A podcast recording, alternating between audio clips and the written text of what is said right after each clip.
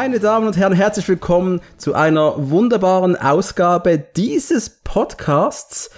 Denn heute ist das Thema ein, ein, ganz ehrlich, eines der Geisten überhaupt. Wenn du einen Actionfilm-Podcast hast oder du gerne Actionfilme hast oder generell du in Filmforen unterwegs bist und du magst, wenn es auf der Leinwand ein bisschen Krawum macht, dann ist die Chance relativ groß, dass du ein Connoisseur der Streifen dieser beiden Produzenten bist. Wir werden heute reden über das Övre von Don Simpson und Jerry Bruckheimer. Doch wer sind wir? Das ist jetzt ein Unterfangen, das ist äh, nicht einfach nur in einer Woche entstanden. Nein, wir, wir zu dritt haben, ich würde sagen, ein halbes Jahr uns Zeit genommen, wenn nicht mehr. Zum einen, um mal so viele Filme wie möglich der beiden zu aufzufrischen und zum anderen um einen verdammten Aufnahmetag zu finden, denn das Erwachsenenleben von drei Männern um die 40 ist meistens sehr busy. Deswegen begrüße ich an meiner Seite heute Michael vom Das Podcast. Hi Michael. Moin. Und auf der anderen Seite des Bild Bildschirms die zweitschönste Glatze nach meiner, nämlich den Spike. Hi Spike. Hallo zusammen, schön, dass ich dabei sein darf. Spike vom Cineswiss Podcast. Ich glaube, diese beiden Herrschaften hier, die kennt man schon. In dieser Runde haben wir noch nie zusammen aufgenommen, aber das ist doch, äh, ich würde sagen, ein, ein wunderbares, äh, fast schon Weihnachtsfest, was wir hier feiern, oder? Das ist ja für uns drei sind die Namen Simpson und Bruckheimer wichtig für unsere Filmvergangenheit. Michael. Ja, auf jeden Fall. Also anfangs denke ich mal, vielleicht hatte man noch nicht so die Namen auf dem Schirm, aber ähm, ja, würde ich auf jeden Fall sagen. Also ich glaube, so die ersten Begegnungen war mit Sicherheit Beverly Hills Cop, denke ich mal. Das war auf VHS noch, oder? Das war noch auf VHS, noch so mit Kassetten. Also das kommt mir manchmal ein bisschen vor wie aus einem anderen, äh, ähm, aus einem anderen Leben. Also früher, für die, noch, die noch sehr jung sind, gab's noch Schallplatten und Kassetten. Das ist wirklich schon ewig her. Schallplatten gibt's aber heute noch und erfreuen sich immer noch großer Beliebtheit. Ja, aber ähm, sagen wir mal so, wir haben heute modernere Medien. Äh, die Schallplatte wurde nicht übertroffen, rein von der Technik. VHS natürlich schon, mhm. weil magnetisches Aufnahmeverfahren, ja. ähm, du hattest Qualitätsverfall, die Bänder wurden lose, das Bild wurde kriselig und alles. Und das ist natürlich heute schon besser mit der Digitalisierung, aber über Schallplatten lasse ich nichts kommen. Auf gar keinen Fall. Alles gut, alles gut. Von der Schallplatte zurück zu Jerry Bruckheimer und Don Simpson. hey, Spike, erste Begegnung mit den beiden? Ähm, war überhaupt nicht bewusst. Also Begegnung mit den beiden Namen kam viel, viel später. Da habe ich mich irgendwann mal ein bisschen damit befasst und da wurde mir einfach klar, Mensch, die haben ein paar der geilsten Actionfilme gemacht, die ich je gesehen habe. Und äh, natürlich aus der Glotze. Das war, das sind ja typische Primetime-Filme. Ähm, Samstagabends Viertel nach acht, Freitagabends Viertel nach acht. Irgendwo auf irgendeinem Sender lief immer irgendein Simpson Brookheimer Film. Und dann natürlich auch eben bei mir natürlich auch auf VHS aufgezeichnet, in der Videothek ausgeliehen, gekauft, alles später auf DVD nachgeholt, dann auch noch auf Blu-ray. Waren sicher ein paar Filme dabei, die ich auf allen drei Medien irgendwann hatte oder immer noch hab, besser gesagt. Und ähm, ja, also, Ende 80er, Anfang Mitte 90er, da kam es nicht drum rum. Das, die waren überall. Allgegenwärtig, ja, ist so. Ich würde sogar sagen, gar nicht unbedingt, also man, man musste gar nicht unbedingt Action-Fan sein, ähm, um an denen nicht vorbeizukommen, weil generell haben die ja schon sehr viel mit dem Unterhaltungsfilm zu tun gehabt. Ja, das kann also man so, so ungefähr sagen, ja. zwei pro Jahr haben die ja immer so Pi mal Daumen rausgeschmissen. Mhm. Ich glaube, meine erste Begegnung auch unabsichtlich und ich kann nicht genau sagen, welchen es war, denn es muss etwa zur gleichen Zeit gewesen sein. Entweder ist Beverly Hills Cop gewesen oder sogar Dangerous Minds, äh, den ich mal aus der äh, Bibliothek ausgeliehen habe mit Michelle Pfeiffer. Äh, und das war ja wohl eigentlich dann, äh, ja, zählt auch, auch wenn es nicht ein typischer Actionfilm ist, aber zählt ja auch zum Övre von Brookheimer Simpson. Also ja, war, es könnte bei mir der gewesen sein. Ich bin nicht ganz sicher. aber spannend, weil zwischen den Filmen liegen ungefähr zehn Jahre. Das ja, aber herrlich unspannend, Michael. Ich bin Jahrgang 83 und das heißt, ich das war äh, 1995, 96 war ich 12, 13 Jahre alt. Das heißt, es war genau die Zeit, wo man halt wirklich aktiv anfängt, Filme zu schauen, wo man äh, in die Bibliothek geht. Videothek hatten wir in Muttens bald keine mal mehr. Äh, das heißt, man hat genommen, was man gekriegt hat. Und man wusste, ah, dass dieses Schuldrama dieser coolen Michelle Pfeiffer aus Batman, die sogar noch Karate kann. Und das, diese Szene hat man gekannt irgendwie. Ja, und äh, keine Ahnung, ich kann nicht mehr eruieren, welches genau war, aber äh, einer der beiden war es sicher gewesen das Logo der beiden war ja auch schon wunderbar äh, Alpha-Tier-mäßig, oder? Zwei Blitze, die sich kreuzen. Auf einer Straße, ne? Nee, nur die Blitze. Ah, dann ach, haben die das später verändert? Okay, nee, das, Moment, Moment. Da müssen wir schon kurz mal drüber reden. Also dieses, das Logo von Simpson Bruckheimer ist die beiden Blitze. Aber mm, okay. als der Simpson weg war, hat Jerry Bruckheimer sein Logo angepasst. Dann war es eine Straße mit einem Baum, wo der Blitz reindonnert. Das mm, okay, hat er dann okay. so geändert. Hat aber das alte Logo jeweils nochmals ausgegraben. Ich meine für Top Gun Maverick und für Bad Boys for Life. Bin ich fast sicher, dass bei diesen beiden war, ja. Das ist mir übrigens auch aufgefallen, wo du es gerade ansprichst. Ähm, Finde ich sehr wertschätzend, dass ähm, Don Simpson in der eine Widmung bekam, sowohl bei Bad Boys 3 als auch bei äh, Maverick, obwohl er ja mit beiden Filmen sehr wahrscheinlich gar nichts mehr zu tun hatte. Ja, aber trotzdem bei der Entstehung noch massiv mit dabei war des ersten. Das hat das ganze Franchise mitbegründet eigentlich. Ja, des ersten, des ersten. Aber ich finde es halt sehr wertschätzend, ne? Also gerade wenn man so bedenkt, dass die ja sich auch ganz schön überworfen haben und äh, das wohl nicht immer so die große Liebe gewesen sein muss, nach dem, was man so liest. Ja, ja, das, das kann sein. Beide geboren 1943, etwa gleich alt gewesen, haben sich bereits in den frühen 70ern angeblich bei einem Hollywood-Event mal getroffen und haben dann so zehn Jahre später äh, gemeinsame Sache gemacht, ab Flashdance, das war deren erste gemeinsame Produktion. Ja, und dann waren die für etwa 12, 13 Jahre, na, sagen wir mal so, nicht ein Herz und eine Seele, aber zumindest ein Produzentenduo wie Bud Spencer und Terence Hill, oder? Die haben einfach überall auf die Fresse ge gegeben und haben die Kinoleinwand so richtig gerockt. Und ich glaube, es gibt ja auch ähm, so in, in so Making-ofs und so sieht man Bruckheimer ja auch öfter am Set. Ich habe so ein bisschen das Gefühl, zumindest Bruckheimer hat auch immer ein bisschen dafür gesorgt, dass äh, seine, seine Action-Handschrift immer so ein bisschen auch äh, zu sehen war. Was eigentlich auch spannend ist, weil als Produzent du äh, generell im Hintergrund agierst. Ja. Ja, ist ja, glaube ich, einer von, von eher wenigen, ne? Das ist schon spannend, dass, dass ein Produzent wie Bruckheimer so eine krasse Handschrift äh, über seine Werke hat. Spike, siehst du das? Ähm, gut, man sagt ja zwar generell, dass eigentlich der Produzent bei einem Film mehr ausmacht als der Regisseur, weil ähm, eigentlich der Produzent ist ja mehr oder weniger äh, die Firma, der Verwaltungsrat, wenn man das so ähm, sagen will, und der Regisseur ist ja eigentlich nur der Geschäftsführer. Der, der Geschäftsführer einer Filiale, der das Ganze am Laufen halten muss, das Ganze im zeitlichen Rahmen halten muss, das Ganze im Kleinen gestalten kann nach den Vorgaben von oben. Gibt natürlich Unterschiede. Gibt ja ganz viele Regisseure, die auch Drehbücher geschrieben haben, die selbst produziert haben. Ich meine, äh, ähm, ein Steven Spielberg, den siehst du bei jeder Regiearbeit raus, du siehst den bei jeder Produktion raus, du siehst den auch überall raus, wo er an einem Drehbuch mitgeschrieben hat. Aber sonst siehst du, ich sag jetzt mal gerade bei, bei Massenproduktionen merkst du, wer es produziert hat und da war der Regisseur nur, nur ein Mittel zum Zweck.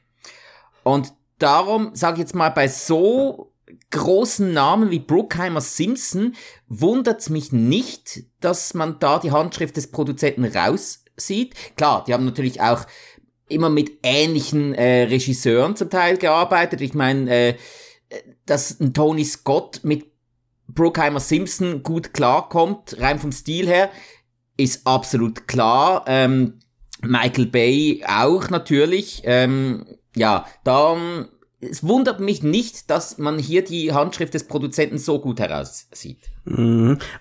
Aber trotzdem muss ich jetzt auch sagen, dass ein Tony Scott zum Beispiel, ein Tony Scott seine Handschrift über einen Film macht, das ist dann schon noch was anderes, als wenn du Simon West nimmst.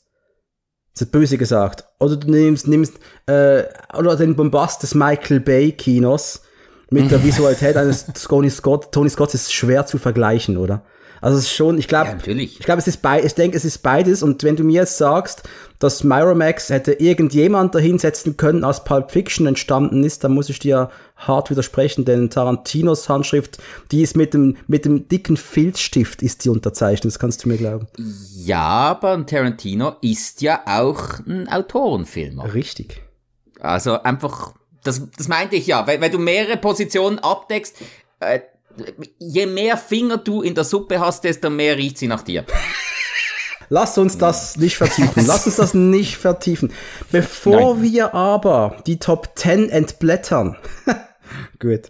Ähm, lasst uns doch mal kurz noch einen Blick werfen auf den einen Film aus dem Övre von Don Simpson und oder Jerry Bruckheimer, der uns einfach nicht gefällt, den wir vielleicht nicht verstanden haben oder den wir abgrundtief hassen. Einfach einen. Michael, hast du einen identifizieren können? Was magst du nicht? Also, ich finde ihn einfach unglaublich langatmig. Er hat ein, zwei ganz gute Sprüche, aber ich kam auch in die Handlung nicht so richtig rein. Ich finde Fluch der Karibik 2 unglaublich anstrengend.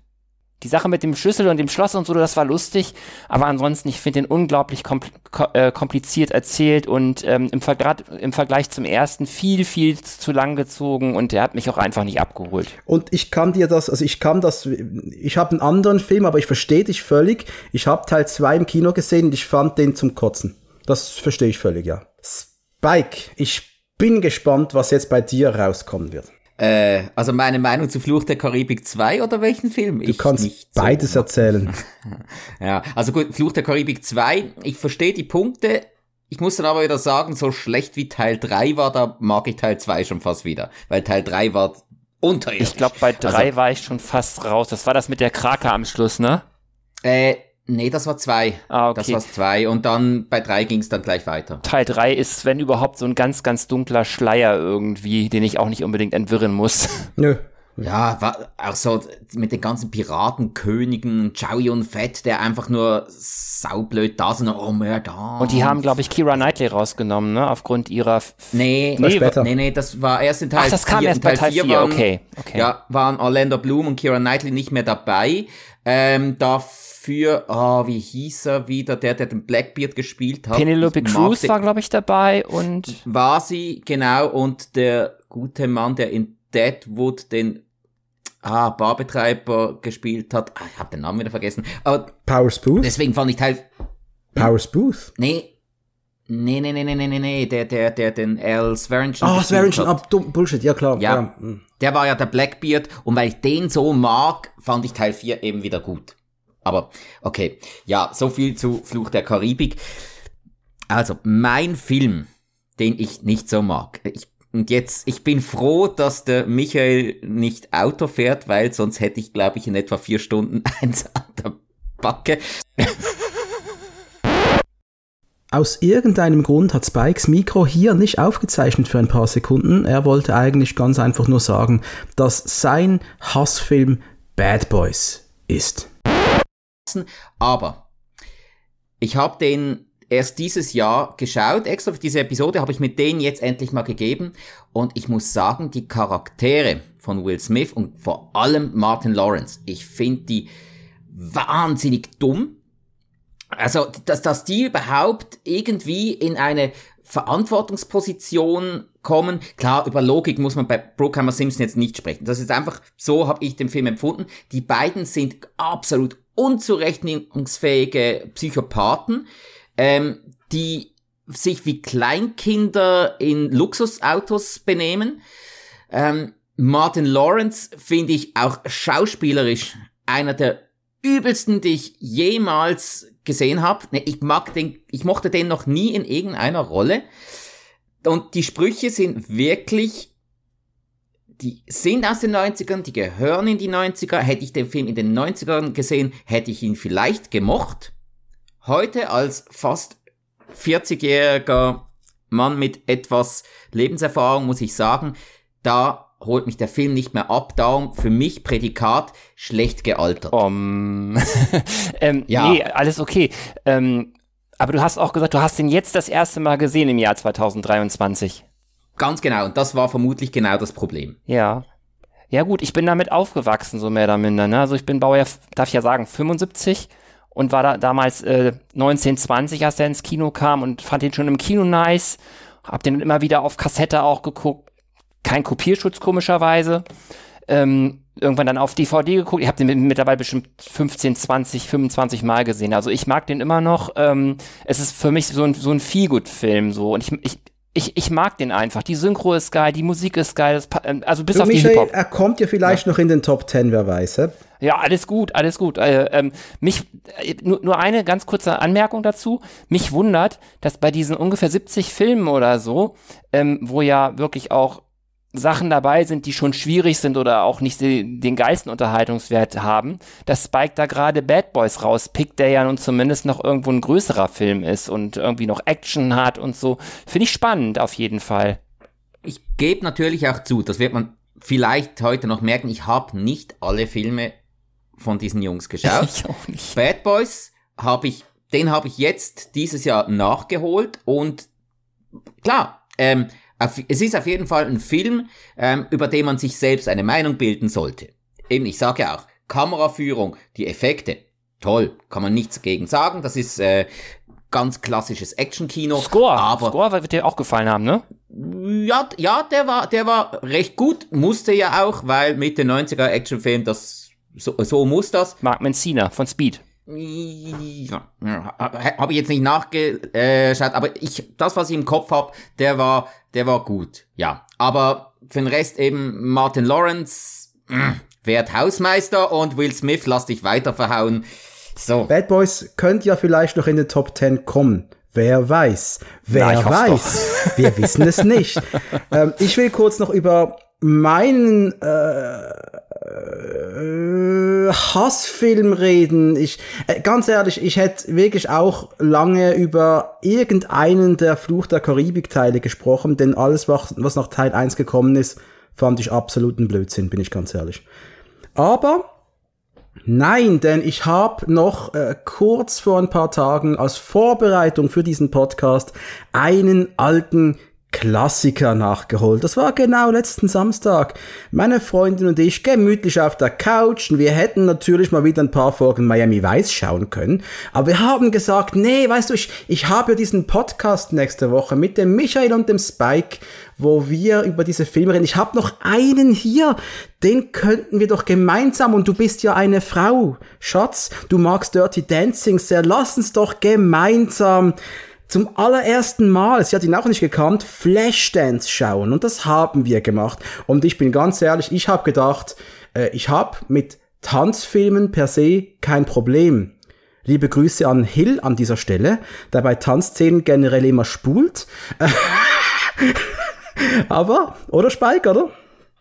Äh, nee, letztens hatten wir tatsächlich, tatsächlich irgendeinen Film, da hat er sich die Tanzszenen äh, reingezogen. Hat er's mal gemacht? Die, Ah. Ja, die fand er da wirklich gut. Ich weiß jetzt nicht mehr, ob das irgendeine Rocco Siffredi-Produktion war oder so, aber Da tanzt der äh, einäugigen Hosenschlange. Perfekt. Alles Grüße an Hill an dieser Stelle. Aber, aber, äh, was Flashdance mit mir wirklich gemacht hat, äh, ich habe diesen Film wirklich schnell schubladisieren müssen in, okay, ich verstehe Kind seiner Zeit, aber wer das heute noch gut findet, das ist schon schwer fraglich. Gebt dem Film jederzeit, dass er gut ausschaut, dass er einen riesen Soundtrack hat. Das gebe ich dem Film jederzeit. Das sind die beiden einzigen Punkte, die ich dem Film gebe.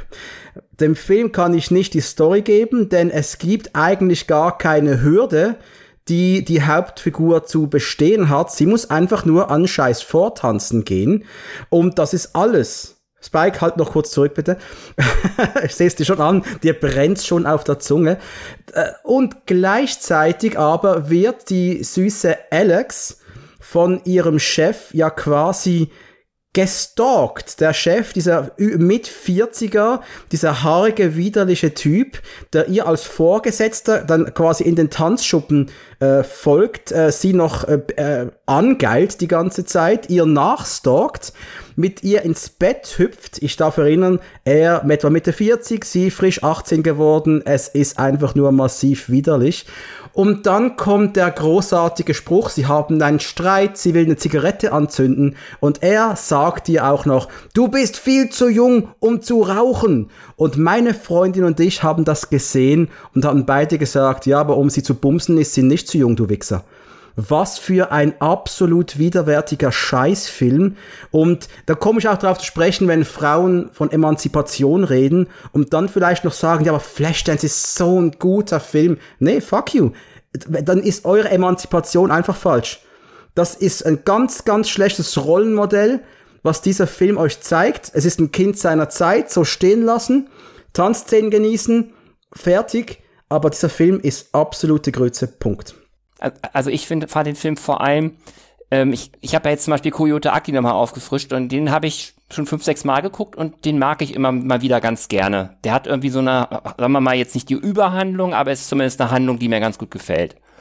Flashdance ist in, im Vergleich dazu, ist natürlich viel, viel älter, kann man zugestehen, sehr belanglos. Die Geschichte ist relativ belanglos. Es ist ähm, zudem hat man, ja, das ist 2023er Denken, so diese typischen äh, Probleme der 80er ähm, mit Sexismus, ähm, Rassismus und so weiter. Ähm, braucht man jetzt nicht groß drüber reden, aber es fällt doch ein bisschen auf. Und wie gesagt, ähm, ja, den Soundtrack würde ich auch sagen, der, der, dem würde ich ihm auch geben. Ähm, die Tanzszenen sind teilweise ganz gut, das stimmt wohl auch.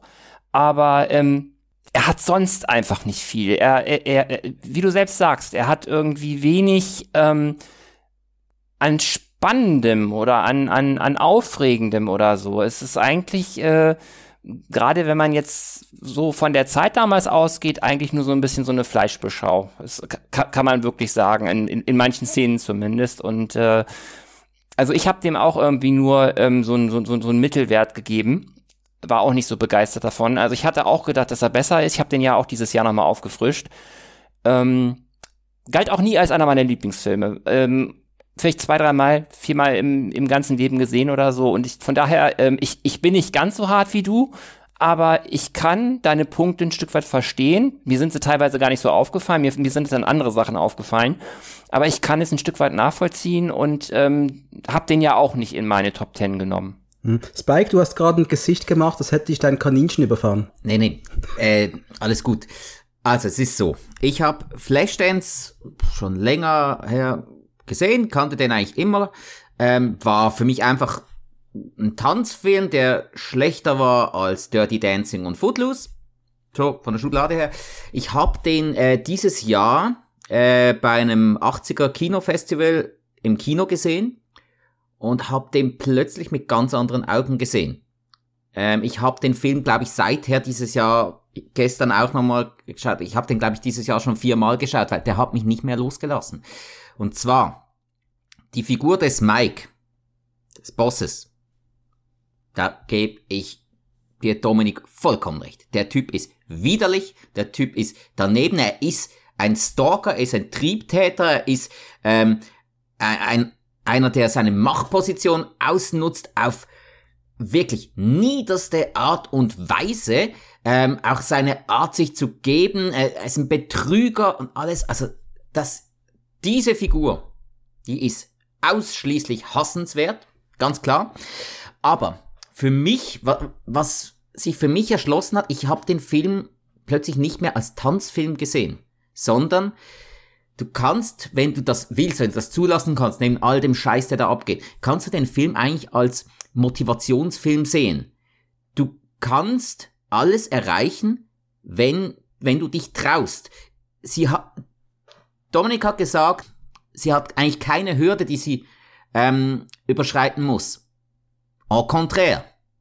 Die hat sie. Und zwar die schwierigste, die man nur haben kann. Sich selbst sich selbst und wer schon mal an seinem Punkt war, in dem man einfach sich selbst im Weg stand bei etwas und einfach nicht weiterkommt, wenn das überwinden kannst, das ist Stärke. Und das passiert in diesem Film. Sie ist in einer beschissenen Situation. Nö. Sie ist gerade mal 18. Nö, ist sie nicht. Sie Nö. ist gerade mal 18. Sie kann ihren Traum nur auf D-Niveau hinterher tänzeln. Sie lebt in einer größeren Wohnung als wir drei beide zusammen. Ja, in, und in einer geileren. Massiv Die ist ja top. Ihr geht's verdammt gut. Aber mega spannend, diese entgegengesetzten ähm, Meinungen von euch beiden. Also ich bin ja irgendwo so in der Mitte, aber ich finde ich, ich, ich find beide faszinierend und kann beide so ein Stück weit nachvollziehen. Aber auch in Sachen, sorry, Spike, in Sachen Motivation, wenn du, wenn du, wenn du Flash ins Motivationsfilm sehen willst, funktioniert er nicht, weil dieses zwei Szenen, wo sie bei dieser Tante da vortanzen gehen will und dann wieder verschwindet, das ist einfach zu wenig. Also wenn du Motivation sehen willst, dann nehme ich Rocky 1 und sehe dann den, den Rocky Balboa, der eine Chance bekommt, gegen den größten Boxer aller Zeiten zu kämpfen, der ganz klar sagt, ich habe da gar keine Chance zu gewinnen. Aber mein Sieg ist es, wenn ich nicht umge umgehauen werde, wenn ich das, wenn ich das durchstehe und du trainierst mit dem mit, du siehst, wie niemand an ihn glaubt, außer, außer seiner Frau und er, er selbst irgendwie und nicht mal er hundertprozentig, weil er auch Angst hat, aber er hat einfach diesen Willen, ich lass mich von der Scheiße nicht kaputt machen, während die Alex dann zur Zigarette greifen muss. In meiner Riesenwohnung, mir geht's so schlecht. Ach, Quatsch. Sorry, Spike, funktioniert nicht. Nein. Du siehst das etwas zu eindimensional, weil es geht ja nicht Der nur Film um die Alex. ist eindimensional, der hat keine Dimension. Ja, es geht, ab, es geht nicht nur um die Alex, es geht auch daneben um ihre Freundin, die Jeannie, die als Kellnerin arbeitet, im gleichen Job, in dem Alex tanzt, die es als Eiskunstläuferin probieren will. Sie probiert es, fällt wortwörtlich auf den Arsch damit.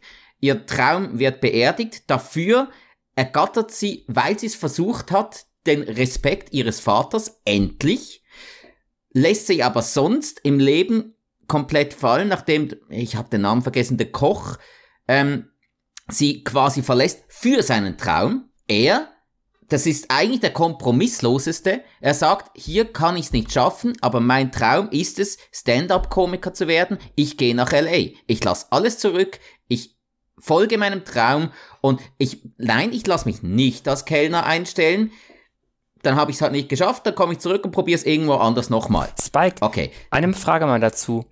Würdest du mir insofern recht geben, dass dieser Film ähm, auch sehr viel damit zu tun hat, äh, mit welcher Motivation oder an, an, an in welcher Stimmung man sich den anschaut? Absolut. Eben, ich habe den Film vier, fünf Mal, sechs Mal gesehen oder so.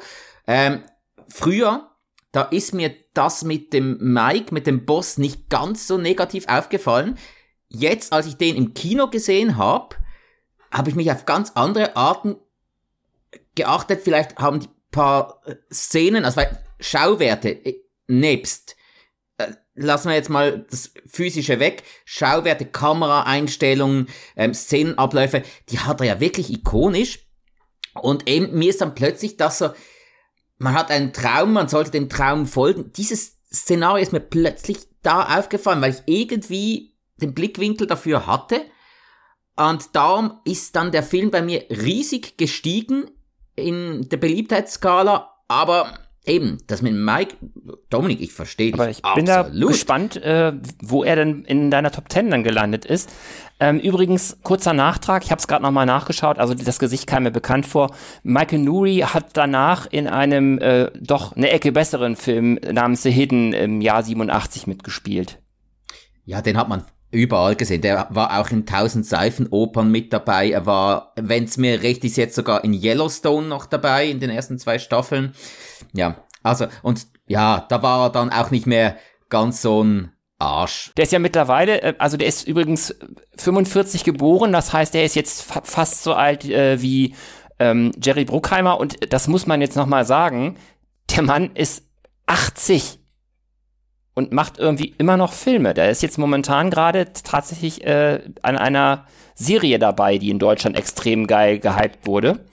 Ähm, mit 80. Mit 80, Leute. Wer weiß, wo wir mit 80 sind.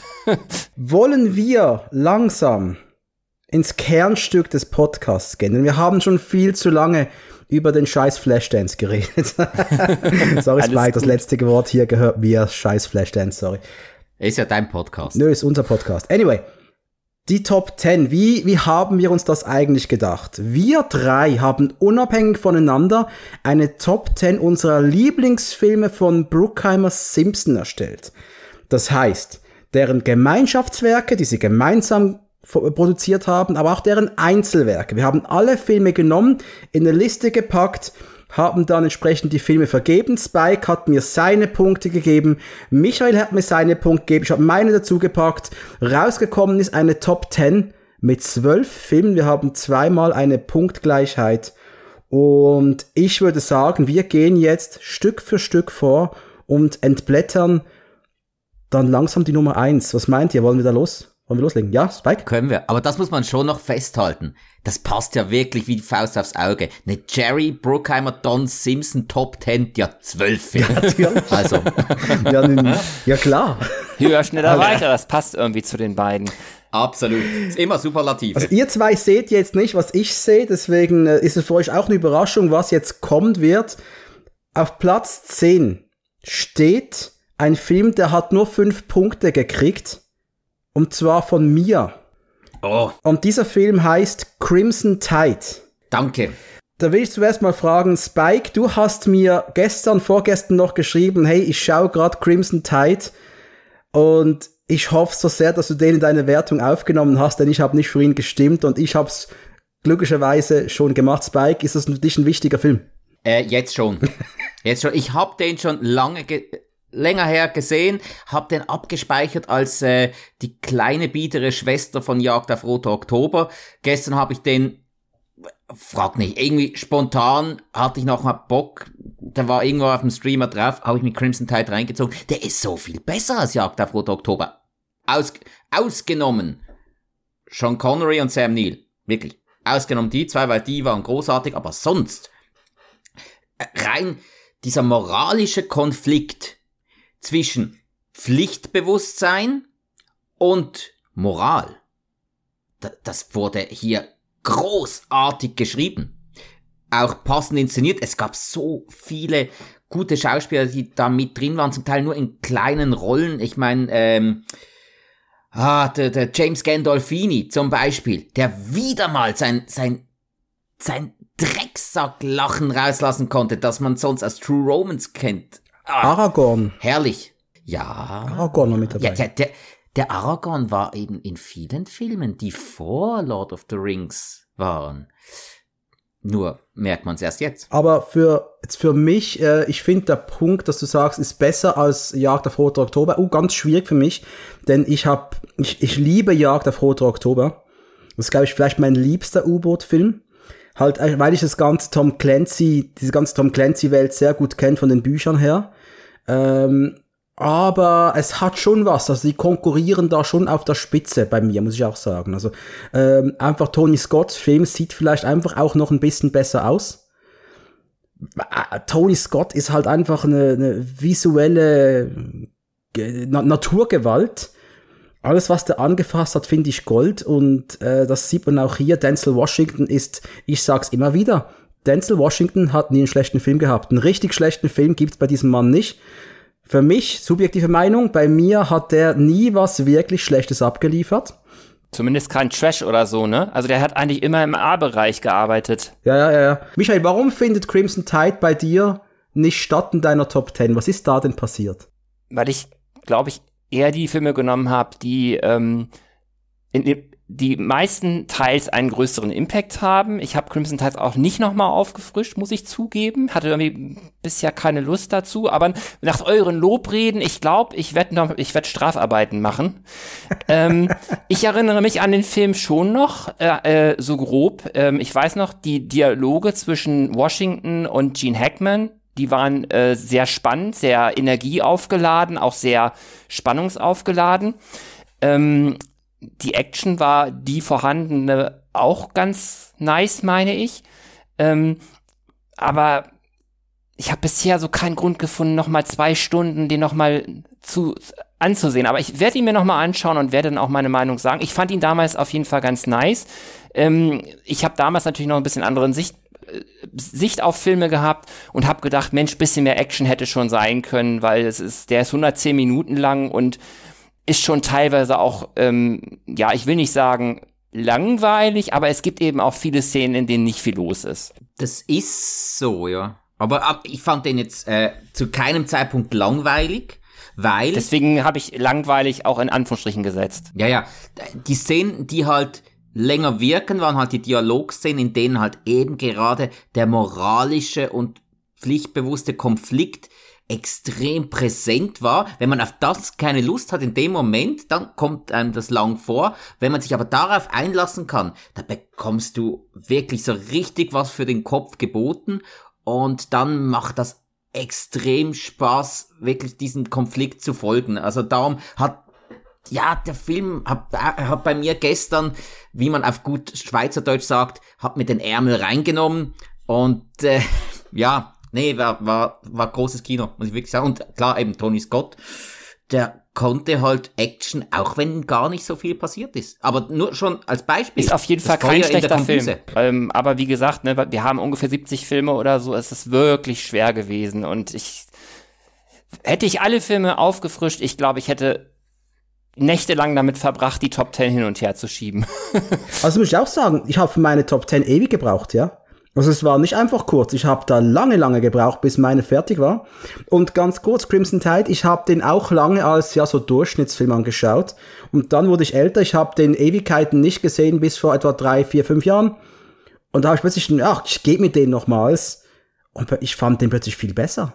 Halt, weil ich nicht mit der Erwartung rangegangen bin, ah, das könnte jetzt, das, das müsste jetzt was wie The Rock sein oder Alarmstufe Rot oder sonst irgendein Actionkracher, sondern einfach an Film. Und aus dieser Warte her ist es ein, ein wirklich guter Film. Crimson Tide steht auf Platz 10. Und wenn wir auf Platz 9 schauen, da kann man langsam denken, das ist ja die reine Dominic-Show, denn wiederum habe nur ich Punkte dagelassen für diesen Film und ähm, bin ja, ich weiß nicht, also ich bin ein bisschen überrascht, vielleicht nicht. Also bei Michael habe ich es schon rausgespürt. Bei Spike bin ich wirklich überrascht. Platz 9 hat von mir sechs Punkte gekriegt und ist gegen jede Regel. Remember the Titans. Spike, was ist da denn los bei dir? Ja, nicht gesehen.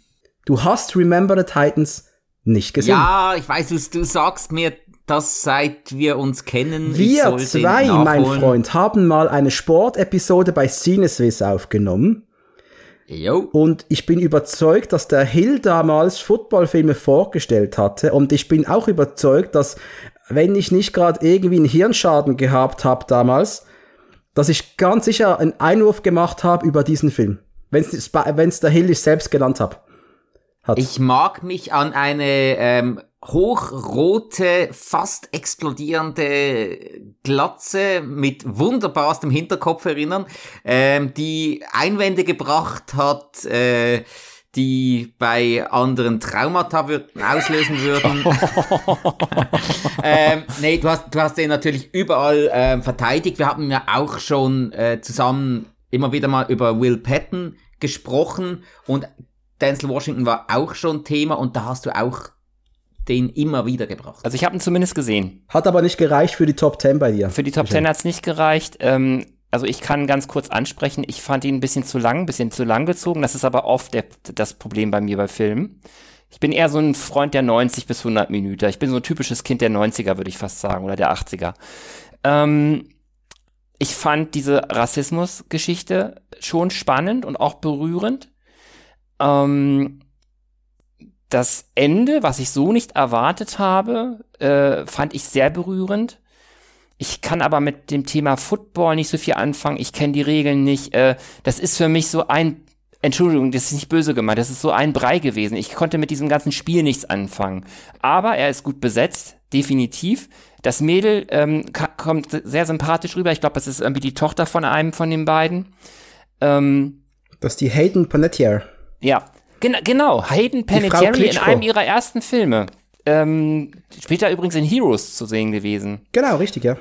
Ähm, Und in Scream 4. Also ich kann die Frage verstehen, aber es hat eben nicht für die Top 10 gereicht, weil es eben so viele Filme gab, die mir, die mir mehr gegeben haben. Aber ich kann deinen Platz verstehen und äh, gönn ihm auch diese sechs Punkte. Das ist Platz 5 dann gewesen, denke ich mal. Schön. Ja, jedenfalls äh, ein Footballfilm, äh, der auf, auf, auf, auf Tatsachen beruht, also eine Begebenheit aus dem Jahr 1971 wo eine dunkelhäutige Schule und eine Weißschule zusammengemischt worden sind zum ersten Mal. Es hat Rastenruhe gegeben und äh, wir sehen halt Denzel Washington als Coach, der sich mit dem weißen Coach Will Patton anfreunden muss und die müssen zusammen das Team zum Funktionieren kriegen und ein für mich ein sehr berührender, ein positiver Film, ein ein Feel-Good-Film mit geiler Musik und einem jungen Ryan Gosling.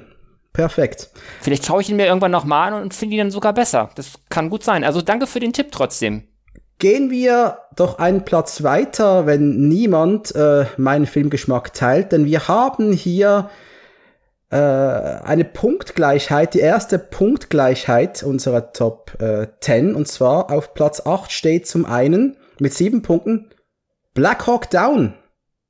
Mm. Spike, nur du Yo. hast da Punkte abgeliefert, deren sieben. Boah, wie könnt ihr nur?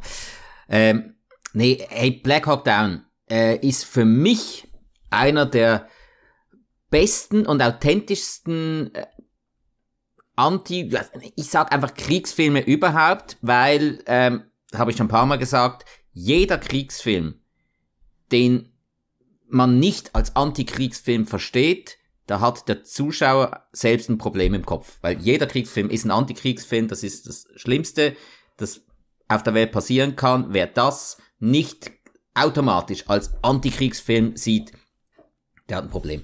Und Black Hawk Down ist fantastisch inszeniert. Ridley Scott hat die Truppenbewegung wahnsinnig gut getroffen, die Ausrüstung wurde wahnsinnig gut getroffen, die Ereignisse wurden sehr, sehr, sehr genau nachgestellt. Ähm, ich habe mich etwas mit diesem äh, sehr stark schiefgelaufenen Einsatz auseinandergesetzt. Ich habe glaube, letztes Jahr habe ich eine Biografie gelesen von einem Navy SEAL, der tatsächlich dort vor Ort war. Der kam im Film nicht vor, es kamen keine, keine Navy SEALs vor, weil die hatten nur einen Beobachtungsposten.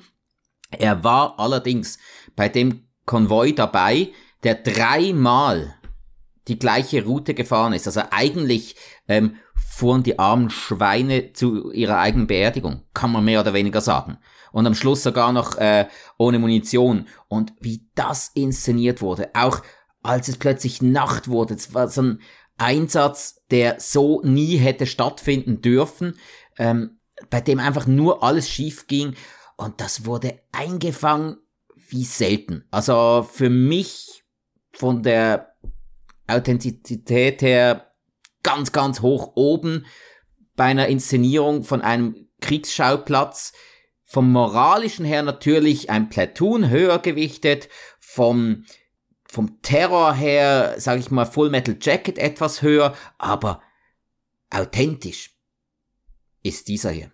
Black Hawk Down. Das würde dich bestimmt freuen zu hören, Spike. Eine sehr gute Freundin von mir, die sagt auch immer, es ist ihr Lieblingsfilm und ich muss mir unbedingt mal anschauen. Ich weiß, ich habe ihn irgendwann mal gesehen und fand ihn von der Action teilweise ganz nett.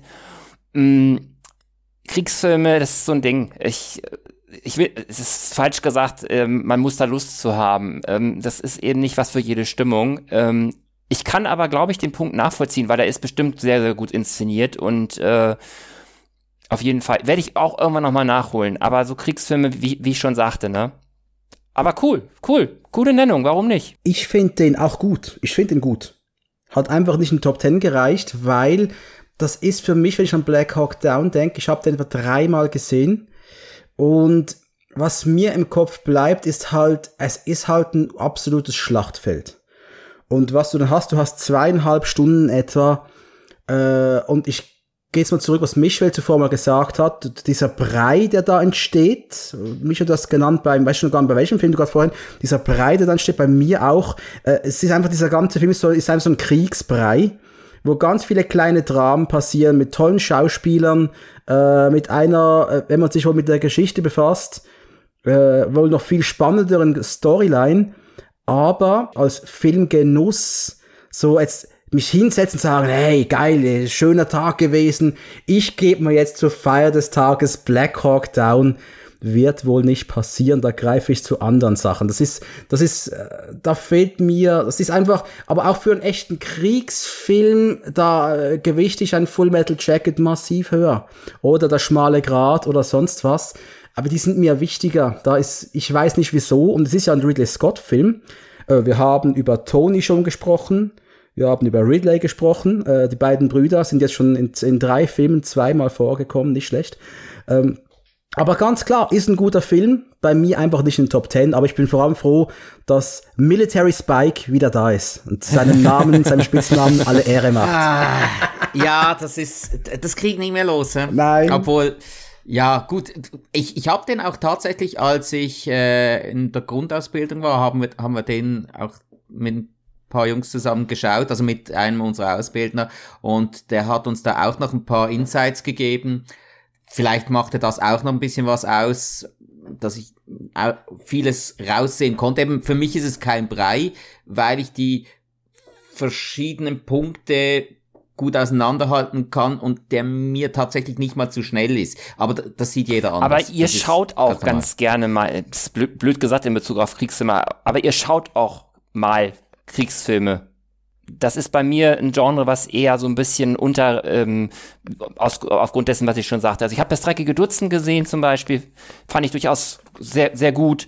Ähm, Pearl Harbor habe ich natürlich gesehen, ähm, aber ich habe halt relativ wenig Kriegsfilme gesehen. Ich habe auch das Gefühl, ja, äh, es geht einmal ja nach auch nicht mehr ganz so gut, um äh, Dominik zu zitieren. Ja, äh, verstehe ich auch absolut. Das ist ein Genre, da musst du den Magen dafür haben, da musst du die Stimmung dafür haben ähm, und das interessiert auch nicht jeden. Das ist etwas ähnlich wie nicht jeden oder jede interessiert Western. Ja, genau. Das ist auch genau. so ein Ding. Oder oder äh, Hongkong-Kino oder so. Ja. Wisst ihr, was ich wirklich toll finde? So Bruderliebe. Und dann hast du diesen Platz, diesen Platz 8, wo schon der Ridley jetzt draufsteht mit Black Hawk Down. Und jetzt kommt der Tony dazu und quetscht nee. sich ebenfalls noch auf Platz 8 mit dem ersten Film, wo wir alle drei Punkte gelassen haben. Wir reden von Tage des Donners. Ah. Ja, ja. Michael, Tage des Donners. Den habe ich schon einige Male gesehen. Den fand ich beim ersten Ansehen schon ganz gut. Ähm, ja, äh, der, der, der funktioniert einfach ganz gut. Ich mag die Dynamik ganz gern zwischen Cruise, äh, damals übrigens noch nicht ganz so abgehoben, und Nicole Kidman. Ähm, ich mag auch diese kleinen ironischen äh, Szenen ganz gerne. Ähm, dieses völlig übertriebene ähm, Rivalending, äh, was dann daran gipfelt, dass die, als sie zu einer Feier oder zu einem Treffen irgendwie fahren, die, sich gegenseitig die Autos kaputt fahren und im Krankenhaus dann noch irgendwie so, so ein Rollstuhlrennen machen, also komplett drüber. Ähm, der Soundtrack ist cool und ähm, ich würde sagen, es ist ein Stück weit schon, wenn es auch kein reiner Actionfilm ist, es ist schon irgendwie so, so, so irgendwie so, so ein Simpson-Bruckheimer Actiongeschoss. Bisschen, viele sagen Top Gun auf Rädern, also ich sehe das nicht so, aber die Parallelen sind natürlich sichtbar. Und du hast natürlich auch noch ganz, ver ganz vergessen hier diesen, wie heißt denn hier der, der, der, der Mentor von, von ihm, der, der ältere Typ, der auch in vielen Filmen dabei war. Robert Duval. Genau, Robert Duval, genau. Ja. Und wir haben eine Episode aufgenommen, Michael, über Tage des Donners. Ja, ja. Das ist im Action Cult Podcast ganz, ganz weit hinten, Episode 4 oder 5 oder 3, keine Ahnung, ganz, ganz am Anfang haben wir den äh, sehr wohlwollend besprochen. Ich weiß noch, du hast die Action gefeiert, ich, äh, ich eher die Emotionen und Liebe. und die Musik habe ich gefeiert. Und äh, Michael, du hast einen Punkt abgeliefert. Das Spike hat zwei Punkte abgeliefert. Ja. Spike, Tag des Donners. Äh, toller Film, extrem stimmig vor allem. Das ist so ein, äh, ich sage jetzt mal, von der Stimmung her ein einfaches Werk, das immer geht. Weil du bist sofort drin. Er, hat, er startet sofort mit einem Höhepunkt, geht dann äh, in die Krise, in die Tragik rein, dann Höhepunkt, Höhepunkt, Höhepunkt. Also eigentlich vom Ablauf her ein Film, der extrem einfach zugänglich ist. Und das ist sicher ähm, etwas, das diesen Film auszeichnet. Soundtrack groß, auf jeden Fall, aber die allgemeine Soundkulisse, ich, wenn mir irgendjemand Tage des Donners sagt, ich habe die Motorengeräusche sofort im Kopf. Und das war, das, da muss ich sagen, großen, großen Respekt für den, der da äh, den Sound gemacht und gemischt hat. Also das war richtig, richtig stark. Und mein Autorennen, es, das ist ein Thema, das geht grundsätzlich immer. Adrenalinschub, das Tempo, Mann gegen Mann. Boah. Und dann auch mit dieser Art von Autos, ne? Keine Rennwagen, sondern ähm, äh, ähm, das, äh, ähm, so, so, so Stockcar, so, sowas in der Richtung war das, ne? Äh, ja, also die sind ja meistens fast heftiger zu Ja, fahren als ein Formel 1 Und auch geil gefilmt auf jeden Fall. Und, Ja, ja, weil die Fliehkräfte, die sind ja, Ja, da viel, viel schlimmer. Also für den Körper ganz, und was ganz du auch noch extrem. ansprachst mit dem, mit dem Score, das möchte ich aber auch generell sagen. Also gerade wenn es um, wenn es um Simpson Brookheimer Actionfilme geht, der, der Score sitzt irgendwie immer. Da haben die irgendwie entweder das Händchen äh, äh, dafür, den richtigen Mann äh, herzuholen. Ähm, es sind, sind ja nun mal meistens Männer. Ähm, ne? Also da, Ja, stimmt eigentlich, ja. das Ja. ist so, das Ja, ist ja. so. Das war ähm, ähm, hier ähm, ähm, Hans Zimmer, ne? Hans Zimmer zusammen mit jemand anderem war das. Kommt da immer gerne mal zum Zug, der Hans Zimmer, bei Ja, Bruckheimer ja, ja, Film, ja. so habe ich es in Erinnerung zumindest. Ja, es, es so ne, neben, ich würde mal sagen, wenn du Brookheimer Simpson hast, dann hast du ein paar Namen, die einfach da dazugehören in diesem Pod. Tony Scott, auf jeden Fall einer von denen, Michael Bay, aber eben ein Hans Zimmer, omnipräsent in ganz, ganz vielen Filmen. Also das ist ganz klar der Go-To-Guy, wenn es um Sound geht. Und das zu Recht. Der Erfolg gibt ihm recht bis heute. Ist immer noch einer der größten Namen neben, ich sag mal, äh, John Williams, Danny Elfman und, Und so. wie vielfältig, ne? Also der macht man, so gefühlt ja in jedem dritten Film irgendwie mit und auch in verschiedenen Genres. Ja, vielfältig ist jetzt vielleicht nicht ganz das richtige Wort, sage ich jetzt mal. Ich würde jetzt mal Vielfältig genrebezogen. da, das ja, aber seine Soundtracks, ich sage jetzt mal mit einem 10 Jahres Abstand, ein anderer hätte jetzt ein Konzeptalbum aufgenommen und das überall verteilt. Äh, Ein bisschen, nimmst, nimmst den Part, mischst den ein bisschen anders, nimmst den Part, mischst den nochmal ein bisschen anders und dann hast du irgendwie zehn Jahre lang Simpson Brookheimer Filme. Und trotzdem geht's ins Ohr, ne? Das ist ja das. das natürlich, Ne? natürlich. wer, ganz im, ganz im Ernst, wer sitzt denn da, ähm, keine Ahnung, bei, bei, bei Bad Boys oder so und, und, und schimpft, das klingt aber wie in Speed. Das macht doch kein Mensch. Ich würde schon sagen, dass es das gibt, also gerade bei den Aber von äh, uns dreien Zimmer doch nicht, oder? Scores. Ja, ja, ja, Moment. Ich sage ja nicht, dass das jemand macht und das als negativ empfindet. Das, das nicht. Aber so, ein, so zum Beispiel, ah, Moment, jetzt irgendwie, das klingt ja jetzt ein bisschen wie ein Con Air. Geil. Ja. Ich habe ja auch meine vier Punkte dargelassen für Tage des Donners. Äh, ich habe schon gesagt, äh, ich finde Tage des Donners, ja, ist auch der für mich bessere Film als der erste Top Gun. Habe ich immer wieder erwähnt, so stehe ich immer noch heute dazu. Äh, aber wir haben eigentlich dazu jetzt wirklich alles gesagt, deswegen können wir gerne auf den nächsten Platz springen, denn jetzt hat einer von uns das ganz, ganz große Portemonnaie ausgepackt. Und einfach mal einen Zehner dagelassen, denn der Michael hat zehn Punkte dagelassen für Bad Boys, Bad Boys, what you gonna do? Bad what Boys. do? Hat ja. zehn Punkte gekriegt, null von Spike, auch null von mir, aber Michael, let it go, let it go, erzähl mal. Ach, Bad Boys, da passt für mich einfach alles. Ähm, der Score, die Synchro, die, die, die Musik, bis auf die Hip-Hop-Lieder, wobei ich die nicht ganz so nervig finde. Ich mag die kleine Geschichte, ich mag auch so die Dramatik so, so, so ganz gern. Ich find's auch schon irgendwie tragisch, wie Max erschossen wird und wie Judy um sie weint und so. Also für mich passt das einfach alles. Ich mag den Humor. Das ist auch so ein Film, das ist so ein. Ich habe damals immer gesagt, ähm, es gibt so Filme, bei denen traue ich mich nicht, was zu trinken in die Hand zu nehmen, weil äh, ich könnte mich verschlucken vor Lachen. Und wie gesagt, ich mag, ich liebe diesen Film einfach und ähm, bin auch ein bisschen enttäuscht, teilweise fast wütend, was aus dem zweiten Teil geworden ist, gerade was die Synchro angeht. Total verkackt. Also der erste Teil, der ist für mich relativ unerreicht ähm, und wir haben es ja auch in deinem Podcast besprochen. Ähm, das Finale ist einfach geil.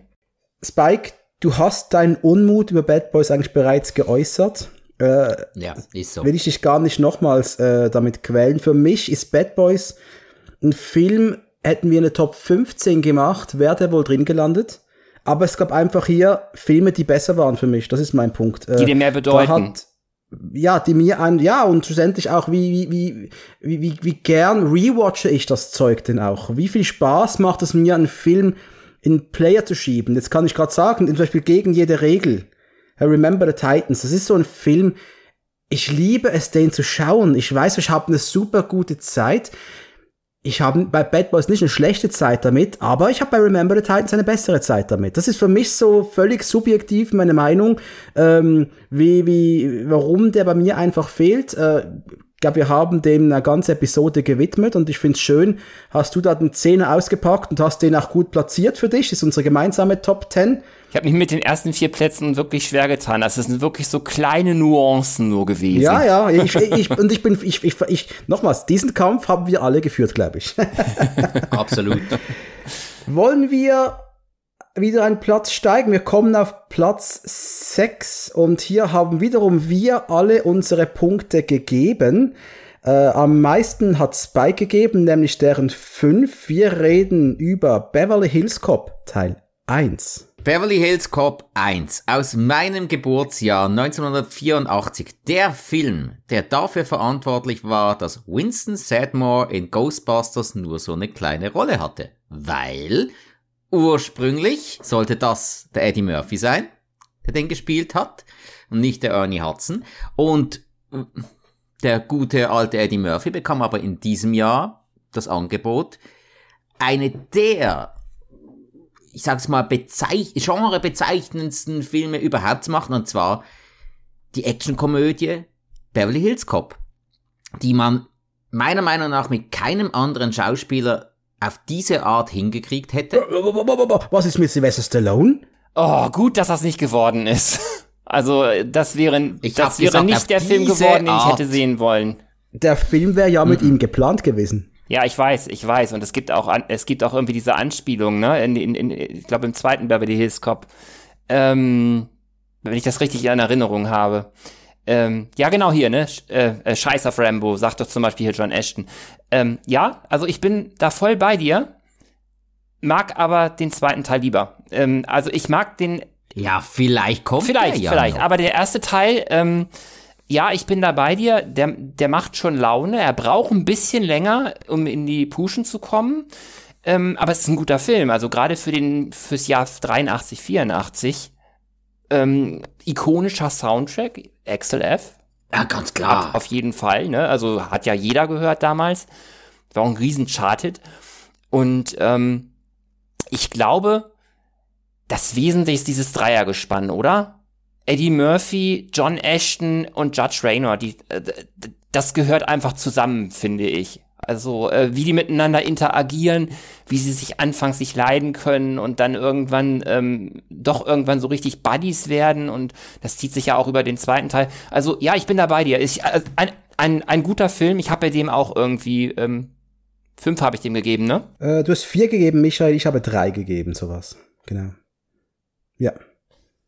Und was ich auch ergänzen kann für mich, äh, ich habe schon mal auch in unserem Podcast erwähnt, was auch so einer dieser ersten Filme, die ich damals aufgenommen habe, Actionfilm mit Comedy, so die perfekte Brücke, wenn du noch als Frisch-Teenager quasi dich mit Actionfilmen befassen willst, ist das eigentlich perfekte Einstieg auch irgendwie.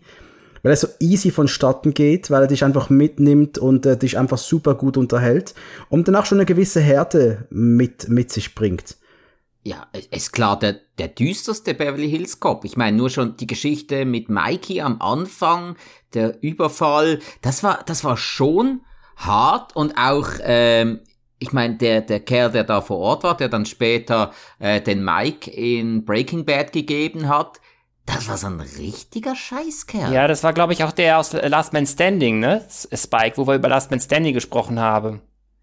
Einer von äh, den Baddies, ja. Der war derjenige, der bei Last Man Standing stirbt. Mhm. Ähm, genau, der der Partner, wenn es mir recht ist. Auch extrem grafische Szenen jetzt zu Beginn eben, wo äh, Michael Tandino, wo der erschossen wird. Wenn mhm, du siehst mhm. einfach den Kopfschuss und dass da Blut auf dem Boden landet, ja, so quasi Gehirnmass. Das war schon, wie alt war ich? 12, 13 und auf Pro 7 war das, glaube ich, ungeschnitten. Also ich habe die Szene genauso abgespeichert wie immer.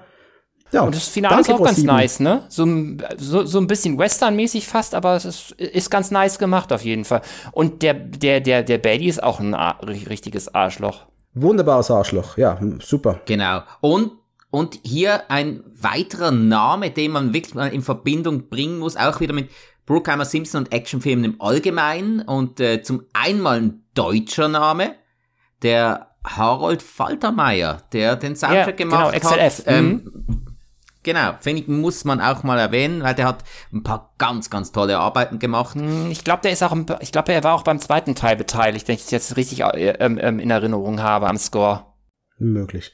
Vielleicht kommen ja Teil 2 und sogar 3 noch vor. Wer weiß? Wer weiß, wofür gewisse Leute ihre Zahlen, ihre Punkte noch hingeblättert haben. Teil 3 kann nicht vorkommen, weil es keine Simpson Bruckheimer Produktion mehr war. Ich habe dich extra ignoriert, Michael. Ich habe gesungen, sorry. Ah, alles gut. Wollen wir auf Platz 5 vorreiten? Wir erheben uns in die Lüfte im Jahr 1986. Wir sind bei Top Gun angelangt. Top Gun, Michael hat bei Top Gun 5 Punkte gelassen, Spike 6, meine Wenigkeit 2. Ja, ich frage mal Michael, Michael, Top Gun. Top Gun ist ein Film, der, der heute nicht mehr ganz den Impact hat wie damals. Ähm, vielleicht auch nicht mehr so gut aussieht wie damals. Aber ich ähm, wollte unbedingt auch ähm, bewerten, wie, wie hat der Film insgesamt performt, wie habe ich ihn kennengelernt. Ich weiß noch, mein Onkel hat den damals aufgenommen und ich habe den mehrmals gesehen auf jeden Fall. Ähm, für damalige Zeit starke Luftkämpfe, derer es hätte mehr geben können, keine, kein Zweifel ähm, die ähm, Tragik finde ich ziemlich gelungen. Ich glaube, da wird auch so mancher geschimpft haben, dass das ein bisschen sehr traurig war. Ähm, Besetzung war ganz toll. Und ähm, ja, also es ist auf jeden Fall ein Film, der irgendwie so ein, so ein, so ein, so ein wichtiger Film irgendwie auch ist, der auch irgendwie diese Karriere von Simpson Bruckheimer so ein bisschen äh, so ins, ins Rollen gebracht hat, der uns viele Filme auch einfach beschert hat. Und das sind einfach auch mit die Gründe. Dazu natürlich auch noch diese, diese tragische Situation da, ähm, mit dem Unfall und die, äh, ich habe ja auch die, diese, diese Box und das ist schon echt toll, das zu sehen, wie die das damals gemacht haben, mit was für Tricks und so, ohne CGI und mit, mit Modelltricks und so. Das war schon sehr faszinierend, das zu sehen. Und ähm, ja, und eine Rakete durften sie sogar wirklich abschießen, wie sie das gemacht haben, keine Ahnung. Aber es ist auf jeden Fall schon ein Film, der irgendwie eine gewisse Wichtigkeit hat. Ja, nur schon, nur schon mal für die US Navy und die Air Force, weil die hatten danach, also Zulauf, die hätten kein besser, also die hätten kein besseres Propagandavideo drehen können als Top Gun. Das, klar, der Film ist wirklich, also viel amerikanischer geht's nicht mehr.